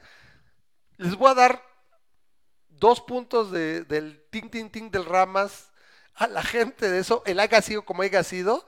La neta, no- sido o sea, sido. ellos no podían saber, video. ellos no podían saber que este güey iba a llegar así y cómo nos iba a agarrar con las manos en la puerta. Y la neta, a lo mejor con un poco más de suerte nunca hubiera llegado y nos evitaron este pedo, ¿no? O sea, era Pero- pero este güey sí era un peligro, sí es un peligro para México, ¿eh? Eso ya Mira, está bien, bien. te- ahí te voy a interrumpir un poco. Mira, No, ya, ya acabé. de- de- definitivamente, este, yo no estoy, eh, yo en aquel momento voté en contra de López Obrador, no a favor de, bueno, a- además fa- voté a favor de Calderón. Me No, convencía en aquel momento. Una gran decepción. Este, pero el problema de, de todo esto creo que tiene que ver en algún momento con la integridad. Y, y- te voy a decir eh, en este sentido a qué me refiero. Yo creo que los pueblos son dueños de su destino. Y probablemente haber elegido el destino que había elegido en aquel momento el pueblo mexicano mucho más racionalmente, con un 33, 30, y 30% de legisladores Te entiendo, te entiendo. Y, y probablemente estoy de acuerdo contigo, pero también lo estás sea, diciendo es a posteriori. O sea, No, no no. puedes colocarte, el la gente no podía saber y la gente que maquinó la parte de tomar todo eso, tú dices que también ese pedacito de ¡puf! empújale para que ya se vaya de aquel lado, pero toda la gente que maquinó y luego lo hizo también Peña, ahora en 2018, o sea, lo hace en, en el aspecto de qué es lo que conoce y lo que ve en ese momento. Si a mí me preguntas, yo incluso siento que el mismo Peña ahorita decir, ay, qué pendejo, güey". neta, ¿eh? neta. Y eso es mucho. Sí, sí, pero yo creo que, eh, por eso te decía, refería a un, un hecho que probablemente en política no se maneja demasiado, integridad. Cuando los dueños son, cuando los pueblos son dueños de su destino, nuestro destino probablemente no habría sido este, sino el destino que habría elegido el pueblo de México en aquel momento. Esa, esa es la reflexión a la que yo quiero llegar. O sea, finalmente, eh, nos hubiéramos aventado quizás seis años de la chingada, pero no estos seis años. Fíjate que también, Hmm. habiendo tantas variables Habiendo- involucradas, no lo sé, ¿eh? también tenía Habiendo- mayor, tenía mayor barril de petróleo, hubiera podido mantener mejor los programas sociales. La- lo que sí es un hecho es que sí, jamás hubiera tenido la facilidad que tiene con el voto masivo, ¿no? Que eso es lo que nos está dando en la madre. O sea, que también en el otro lado, yo me lo imaginé siempre nadando de, de- de muertito, si no hubiera obtenido la mayoría que obtuvo, en las cámaras, hubiera estado, se le hubiera pasado igual victimizándose, no, es que no me dejan chambear, échame la mano, ahora sí, dame el voto para que ahora sí despunte la 4T. Entonces, pues trabajamos con lo que tenemos y yo creo que no podemos saberlo, ¿no? Es- No sé si en cosas. momento hubiera existido Rocío Nale dándole la madre al, al, al sector energético. Eh, con ¿Quién sabe? ¿Quién sabe? Este güey es muy creativo, ¿eh? No, sí, de lo poco que. Mira, de lo yo creo poco que- A ver, déjame, Peña ¿qué dice pudo haber dejado, de lo poco, poco de que Peña pudo haber dejado bien es el- el- el- la reforma energética. Y la de Ujú. telecomunicaciones que nadie dice nada. El, hecho de que tenemos gasolina ahorita barata no es gracias al peje, es gracias a la reforma ener- energética de Peña, ¿no? Porque dejó que de alguna manera eh, fluctuara eh, eh, la, la, la de las telecomunicaciones igual. Entonces, este, a mí me cae súper mal Peña, me cae súper mal, pero es de lo poco bueno que hizo y, y es de lo, de lo que ahorita lo vemos que de alguna manera el, el, el peje se lo está haciendo. Y lo que te quería comentar hace rato, Ajá. antes de que vayamos a eso. Ya vamos a Este- cerrar, vamos cerrando. Ajá. Yo la semana antepasada estaba súper triste, súper triste porque yo dije, cuando pasó lo del supermartes en, en Estados Unidos, Ah, de eso te voy a decir. yo, yo Biden dije- le va a ya. ganar a Trump, ahora sí. Biden le va a ganar a Trump. No, no hagas, ya- no ya Ahora sí. ya valió queso, Quote me on te- this, te lo- hablé quote me on contigo y te dije, no, ya, ya tenemos cuatro años más de Trump, Y ya chingó a su madre y ni modo y este ya estaba súper resignado yo con los que hablé la, la semana Ujú. siguiente yo ya les dije no ya ya valió que eso esto ya ya vi esta historia esto es lo que va a pasar y qué crees Ahí está el cisne negro, cisne negro. otra historia no y este es el punto ahorita de, de Trump Trump salió hoy como te dije eh, salió hoy a Lo de la decir economía. queremos eh, estimular Ajá. la economía. Lo que va a pasar inevitablemente, ¿Recesión? inevitablemente, es que no, se va a morir un friego de gente. Se va a morir un friego de gente porque eso es lo que él está haciendo. Sí. Ahora, e- es lo que yo te, te estaba diciendo hace ratito. Yo hasta casi que estoy de acuerdo con eso. Estoy de acuerdo con que, ¿sabes que No friegues a la economía tanto. Y este y, y como dijo ah, Lord Farquaad, este, Estoy dispuesto, es un sacrificio que estoy dispuesto a aceptar. es un sacrificio que estoy dispuesto a aceptar, pero, pero de alguna manera siento que es una difícil decisión, es difícil, o sea, no, no Por algo la tiene que tomar Y- gente y- preparada. Desgraciadamente y- no tenemos de esa en el poder. Exacto. Y entonces estoy de acuerdo con la decisión de que la economía continúe, pero eso no va a dejar que los demócratas van a apuntar a toda la gente que se va a morir Correctísimo. como responsabilidad directa de Trump. Trump. Y eso le va a costar la elección. Correcto. Lo mismo que al caca. Eh, el- eh, la- la- Es el la- cisne. los partidos se van a agarrar. De, es, de toda la gente que se va a morir por lo que hizo eh, López. Y de hecho, yo hablaba con esta. Claro, y tiene y está en video, diario lo tiene, o sea, para que alguien lo agarre con tantito cuidado y haga buenos spots y se lo van a coger. Exacto, yo estaba hablando Las con Rosa María estampitas de eso. Ándale. con las Yo- yo estampitas se estaba- mató. Sí, Exacto, con eso tiene. es- es- yo estaba hablando contigo, con, con, este, Sí. con Rosa María, acerca de eso y le dije, o sea, me dice, entonces tú estás de acuerdo, Memo. Me decía, ¿estás de acuerdo con lo que está haciendo el Cacas con esto? No. Y, y yo lo que dije es, estoy No per se. acuerdo con la idea de, de que tienes que salvar a la economía de alguna manera y no tomar estas eh, decisiones a la ligera. Pero no con pero- el ombligo y la cola, que es las decisiones que toma este pero güey. como lo está, exacto, como Exacto. lo está haciendo Pero, él, pero, pero gracias sí. pero providencialmente no las toma él, sino creo que López Gatel ha tomado la- un papel importante. ándale, ándale. que también no, te- no- sí, administración. necesitaría un mejor este manejo de publicidad y de imagen ese güey, ¿eh? Porque se Pero- ve que sabe, pero sí de repente le, le derrapa muy feo. Y eso también lo va a ocupar. No, no, Rosel. no, no. Esa manos Bueno. al jugador le quita toda la, le quita credibilidad. Exacto, exacto. como sea como sea el hecho es que Ujú. simplemente de las dos cosas si, si- como te digo si, si te fueras a los dos espectros el cerrar completamente y tratar de tener esta historia o lo que está haciendo López o, o no haciendo López de hecho yo me iría con, con la versión de López o sea me, me iría con, con su versión a, a- a- a tratar de dejar que la economía subsistiera no- que no sea la economía otra muerte del coronavirus Sí. sin embargo no lo está haciendo bien y de todas maneras Va a valer más. costo político tan fuerte Sí, que yo veo que la- las próximas elecciones en las que Morena tenga algo que ver y le apunten al coronavirus ya valió que eso. Entonces es, es curioso, pero es, es lo que ahora tengo una energía política tanto en Estados Unidos como en México, porque digo, "Oh, Correcto. Y ya el- para, el, el virus chino nos vino a salvar. para cerrar eso, es, estoy de acuerdo eso y, y eso ahora sí, ahora sí va lo que yo les decía hace todavía dos semanas. Yo les decía, Biden tiene oportunidad de ganarle a Trump. Sanders era el que más, eh, eh, mi opinión otra vez, ¿eh?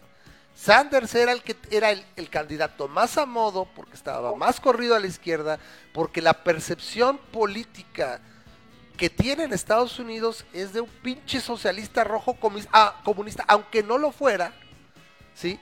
Pero Sanders ya está en el pasado, va a ser Biden, primer detalle, punto para Trump. Segundo, la economía va a llegar con una recesión, sí, aunque levante el tercer trimestre y se va, no va a ser suficiente y de todos modos, por lo menos en el cierre del año la, la economía debe de contraerse entre 5 y 10%. Que eso es un mundo de cualquier manera. Más No, la ejemplo, gente... el- el Dow Está Jones previsto el está viendo 1.4, ¿no? El menos 1.4. El- el- Estaba lo que pasa es que se habla que ahorita. En este en este en este primer trimestre y demás, o sea, a nivel anual se va interanual se va a contraer entre 20 y 30% el PIB, así de ese tamaño, enorme boquete, lo que decía Will, o sea, son 10, 15, 20 años para atrás. Y después va a disparar y vas a agarrar a lo mejor 9, 15%, pero aún así no va a ser suficiente. Y sobre todo, tienes el manejo de él. Está en mi chorro mil videos. Trump. Es que no hay pedo. Esto es, no, no pasa nada. Este, estás. Y, y des- diciéndose hace dos días de, bueno, creo que ya la cagué. No, no hay pedo. Y, y- y metiendo No, ahora. Espérame, es muy espérame notorio. y cerrando, exacto, es muy notorio. Y luego, por eso ahorita ya está de, güey, hay que reactivar esto, porque si no, se me va la reelección. Y, y se le va a ir.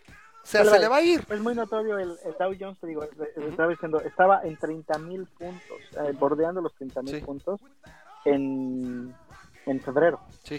Sí, o sea, hace apenas un Sí. mes. Hoy está abajito de los 20 mil puntos. Ujú. ¿sí? 30% O sea, de valor. básicamente un 30% es, es algo Es inmensurable. O sea, nunca había pasado en la historia de, de- o sea, desde 1985 que se creó Sí. el Dow Jones, no había pasado eso. O sea, no había bajado. Y en la o sea, depresión y- del 29 son cuatro años sostenidos de pendejadas por el. O sea, pero aquí es rapidísimo, que ahora también dicen, la coyuntura final de cuentas el COVID y en cuanto esta madre pase, o sea, aunque sea máximo un año, pasa. Si es que no hace alguna pendejada estatista algún güey. Bueno, pero no, no solo es el COVID, o sea, ya ha habido situaciones políticas Correcto. y económicas desde antes, ¿no? Se decía que iba a caer la bolsa este año o el que sigue. No, pero, Y- pero no está tan contaminada como en su momento las, las, eh, la hipotecaria y todo. Está, hay dinero en las familias, o sea, no está tan desmadrado, contaminado el sistema económico, vamos. No, no hubo así Bueno, un crash Lo que, le, lo que le tocó a Trump fue un paciente con hemorragia, hizo lo que pudo y ahorita le llegó esto y tiene una complicación mayor, entonces va a morir. Y aparte Este- hay un problema que yo veo en la, en la economía gringa, este Will. No sé cuál es el problema. Tiene No un me- ciclo, un ciclo que no puede salir. O sea, la única, la única solución a la larga de los de los gringos sería poder reducir el gasto. Pero no pueden porque si no, no subsisten y no subsisten sin, sin endeudarse. Están jodidísimos. Yo no sé ahí si requeriría un pinche economista brutal. Porque el meollo es, de nada sirve lo que hizo Trump, como dices, es, sí expandió la economía, sí redujo impuestos, sí aumentó los empleos, pero el gasto se mantuvo y hasta creció, entonces pues al final todo No, va a valer madres. con esto del California, no del California. La- la- me parece que lo que acaban de aprobar, porque creo que ya ahorita lo acaban de aprobar en la noche, en lo que estuvimos platicando, ya aprobaron el estímulo fiscal que Sí, este, el de trillón de dólares. Trump incluye este, un, Vámonos pues. el, el apoyo de mil dólares a cada persona que está este, teniendo eso. Entonces, este Sanders y básicamente la izquierda va a agarrar y va a decir, ¿Ya "Ok, ven? hemos estado haciendo esta plataforma todo el tiempo y ahora en tiempos de emergencia Sí, vean que sí. vienes con nuestras ideas. O sea, esto lo, lo van a aprovechar. Se lo van a coger. tan fuerte, pero bueno, a ver cómo a ver Bueno. cómo pinta esto, pero a ver si sobrevivimos. ya ni me digan, verlo. culero, se siente muy gacho. Bueno, Memo cerró. Eh, Manuel, un placer tenerte en el programa. Como puedes ver, a pesar de que yo agarre y ya no tenga paciencia con, con los mecos, porque la verdad ya no la tengo, el que quiera y viene aquí, aquí no se le insulta. O sea, te- sí, nos podremos decir, pero, güey, somos adultos, güey. Y yo sí de repente sí hay gente que de repente ya no, ya no, ya no tengo la paciencia que, tu, que hubieran tenido hace 5 o 6 años. Lo siento. Pero aquí uno viene y platicamos y podemos estar, pero aquí siempre hay civilidad. O sea, le tienen miedo a algunos chairos a venir aquí al programa, pero cuando hay, no que tú seas chairo, por supuesto. Sí, Este- Dije de, que me estás hablando porque ya, ya te dije. No. Yo no voy con ninguno, sencillamente voy por la verdad. buscamos, es lo que buscamos y buscamos evidencia y bueno, afuera de todo, yo siempre lo digo aquí, en, como estas mesas que hacemos, que creo que el programa ahí la lleva y es, es algo que hacemos de hace, vamos para 11 años, parece dice fácil, eh, pero el punto es que imagínate que tantito el gobierno se sentara como nosotros, aunque no tenemos las mismas posiciones, que sería muy aburrido, y nos podemos poner de acuerdo, a ver, güey, no sabemos, tráete un experto, aquí está Will, o tráete a alguien más y, oye, güey, ¿qué podemos hacer? Y en base a esto tomar decisiones, más allá que si seas de derecha, de izquierda, etcétera, si puedes apoyarte de la evidencia y de la buena ciencia, otro pinche gallo nos castaría. Gracias, Manuel, por quedarte sí. contarte. Ok, y por último, Will, encantadísimo, hermano, qué bueno que pudiste venir. Es, es agradable, yo les digo, este programa me ha dado la oportunidad de conocer a tanta gente interesante y valiosa eh, y que vale la pena. Tengo, sigo teniendo muchas, muchas, este, eh, anécdotas a lo largo de estos años. Gracias por venir y bueno, aquí este, es tu casa. Gracias. Igualmente, solo les dejo una reflexión. No sé si ustedes llegaron a conocer el libro de la República de Platón. He oído, pero no, no he tenido oportunidad. No El libro de la República de Platón Ajá. habla acerca de cómo funciona la democracia Correcto. y cómo a veces la democracia se convierte en un arma en contra de sí misma. Correcto. Por eso es, es el, dicen que el menos malo, yo difiero, al menos sobre todo como la tenemos aquí, la representativa que tenemos, yo creo que, me- me- ¿verdad Memo que nos sale los Starship Troopers? Algo podríamos hacer. Robert Heinlein lo hizo como crítica a ese tipo de sistema y acabó haciendo un sistema que a nosotros nos gusta mucho más, que que, tenemos, pero- que lo que tenemos actualmente. Sí. Will, pues muchas gracias. Yo le agradezco a todo nuestro panel. Eh, a veces también hemos tenido eh, chiquitos, grandes, pequeños, este, enormes invitados, pero bueno, gracias a los que se mantienen y se quedaron aquí tan tarde. Fue un, un programa bastante largo, pero es que hay mucho que tocar y bueno, pues de todos modos. ¿A dónde tienen que ir mañana, señores? A ninguna parte. ¿Qué se Estamos hacen, desde el güeyes? privilegio. ¿Eh? Estamos desde el privilegio. Exacto. Entonces, ¿Qué demonios? La gente que también nos ve, si pueden evitarlo, o sea, créanme, si tienen que sacar mañana el carro de lotes, muy probablemente, desgraciadamente, porque yo quisiera que pudiéramos eh, eh, llegar a más gente, pero no nos están viendo, entonces también por eso no pasa nada. Entonces, nos vemos la próxima semana, espero que nos sigamos ahí, cuídense mucho, ahorita ya es cada crítico cualquier día, es, es, es, es fuerte. Yo les digo, el, el modo de vida del Ramas ahora, ahora es popular. ¿Quién lo hubiera dicho hace 10 años, no? Porque siempre se los decía, es que yo no puedo trabajar en casa, decía tanto tiempo, le digo, mira, solo hay un problema, y con eso me, me despido. El único problema es que le empieces a hablar a la ropa, pero se pone feo cuando la ropa te empieza a contestar. Nos vemos. Cómprense un perro si están, si no tienen perro, con eso se la llevan fresa. Cuídense mucho y hagan lo mejor de este espacio. Yo como siempre les digo, los quiero mucho. Bye bye. Vámonos pues. Vámonos. Bye. Aquí por aquí se quedó. Pom, pom, pom, pom, pom, pom, pom. Sí, ahí va, ahí va. Pero sea pendeja esto. Bye. Ahora sí. No salgan de casa. Bye. No, yo-